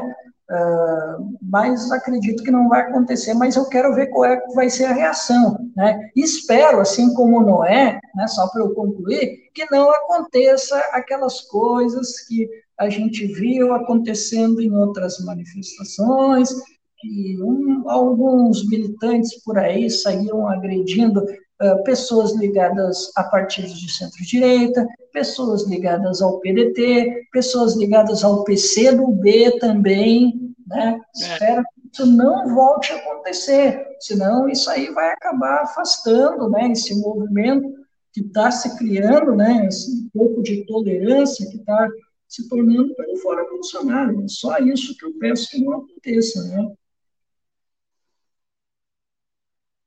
Perfeito, Cristiano Araújo, Noé Gomes, muitíssimo obrigado aos dois. Eu peço ao Noé e depois ao Cristiano que façam as considerações rapidinho para a gente encerrar, porque eu estou com pressa, porque a gente está chegando a quase três horas de live e também porque eu tenho um, um compromisso, um compromisso agora às 22 horas. Mas eu, olha, eu sempre estou à disposição, viu, gente? Eu só estou colocando isso publicamente aqui porque é, a gente está quase chegando perto da, da hora. Mas Noé, muito obrigado. Noé que não está no título, mas eu vou alterar o título da live aqui, vou colocar o nome dele, obviamente, porque ele tinha um compromisso, assim como eu tenho um compromisso daqui a pouco. É, é. O dele foi cancelado em cima da hora, então estou colocando ele lá aqui porque ele apareceu e está participando, mas eu vou colocar depois do título. Obrigado, Noé, pela sua participação, valeu mesmo. É isso, não tem, não tem nada para falar. Tá assinado com a relatoria, carimbado e bola para frente. É, eu, eu, agradeço a compreensão do Noé com, o meu compromisso. Valeu mesmo, Noé. Obrigado, viu? Cristiano, fica à vontade Não, também. Eu, eu, eu digo assim, para palmeirense eu dou toda a tranquilidade. Não, agora vai sair, agora vai sair. Vocês viram hoje como a conexão dele tá ótima, né? Hoje ele não caiu pela conexão. Você viu? Vocês viram, né?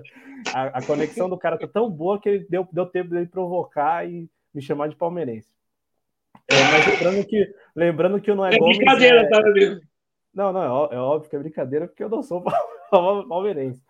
É, agradecer ao Noé Gomes, que é idealizador, apresentador do canal A Voz da Legalidade, tem feito algumas lives, inclusive essa, essa semana, eu pude acompanhar na segunda-feira lá, a live dos mil dias. Gostei muito da introdução de vocês três lá, principalmente você, Cristiano, tirando um sarro, né? Vocês ficam tirando um sarro do pessoal lá, o pessoal lá assiste, hein? O pessoal lá assiste. E eu estou me referindo a, a quem vocês sabem que, que apoiam, né? A esses. Que, quantos por cento aqui na nossa live? Não sei. É, cadê, cadê a, a, nossa enquete? Tem aqui a enquete, né? Para terminar, mesmo para terminar. Vocês, vocês ficaram tirando sarro lá dos 5% que votou aqui na enquete, falando que tem, tem muito que comemorar com mil dias do Bolsonaro.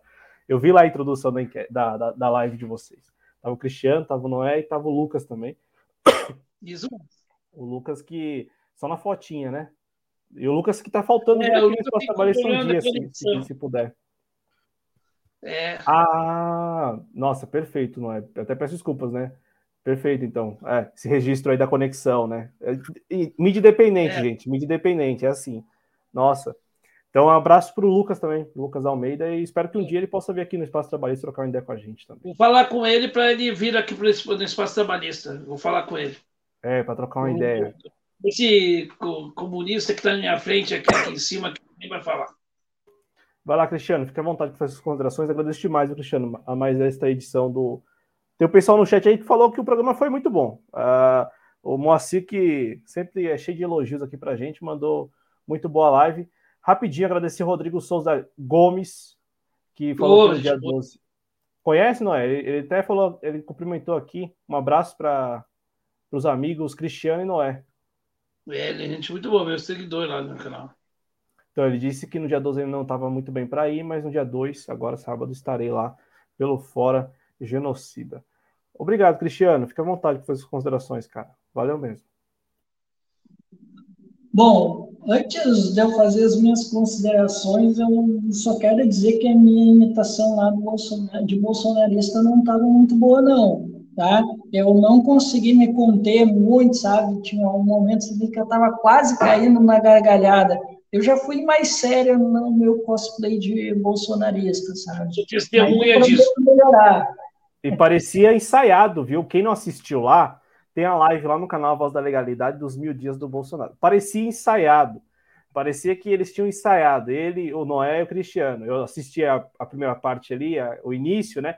Foi tão espontâneo aquilo e parecia ensaiado, parecia muito ensaiado. Parecia que tinha um script ali, sobretudo depois. Não, não, não.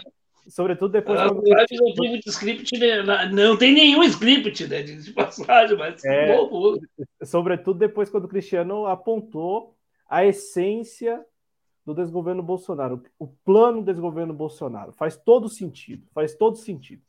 É, faz todo sentido. Dieta, né? não, não, não, não, não, não dá spoiler, não. Quem quiser saber, mas é um plano.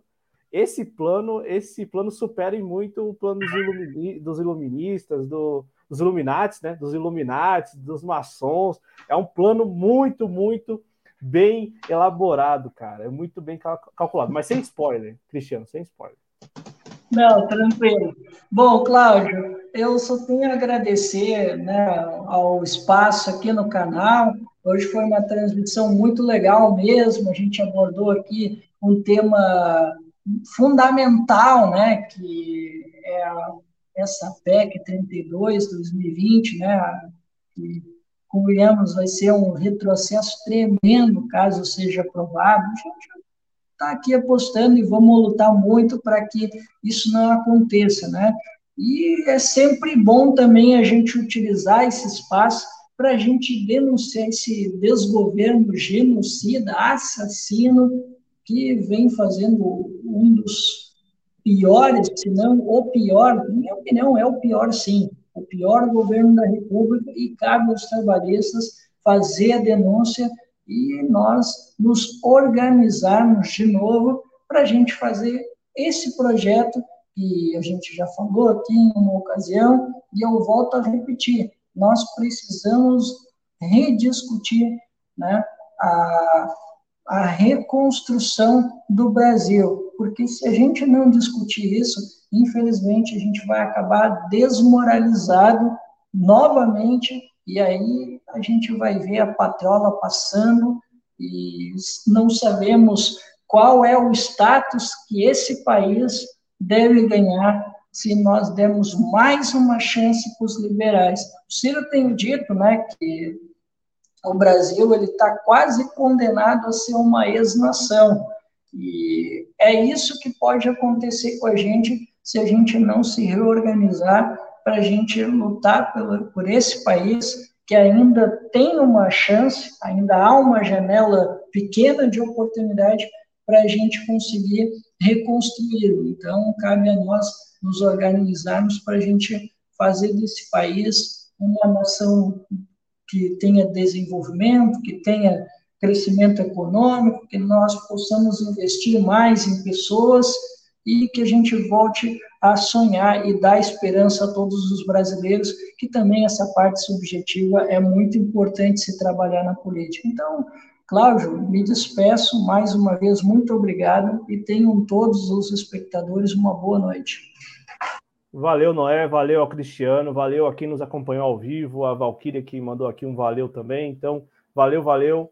Valeu a todos que nos acompanharam ao vivo, que nos acompanham por áudio, muita gente que escuta o que o Noé diz, escuta o que o Cristiano Araújo diz na versão podcast. Então, agradecer ao prestígio de todos vocês que, olha, vocês não sabem a importância da participação de vocês, do engajamento de vocês, independente da opinião, independente de concordar ou discordar, mas é muito importante. Então, assim como vocês fizeram nesta noite aqui no Espaço Trabalhista, eu peço mesmo que façam também nos dois canais, no canal a Voz da Legalidade e também no canal Em Nome da Rosa. É bem fácil de encontrar aqui no YouTube.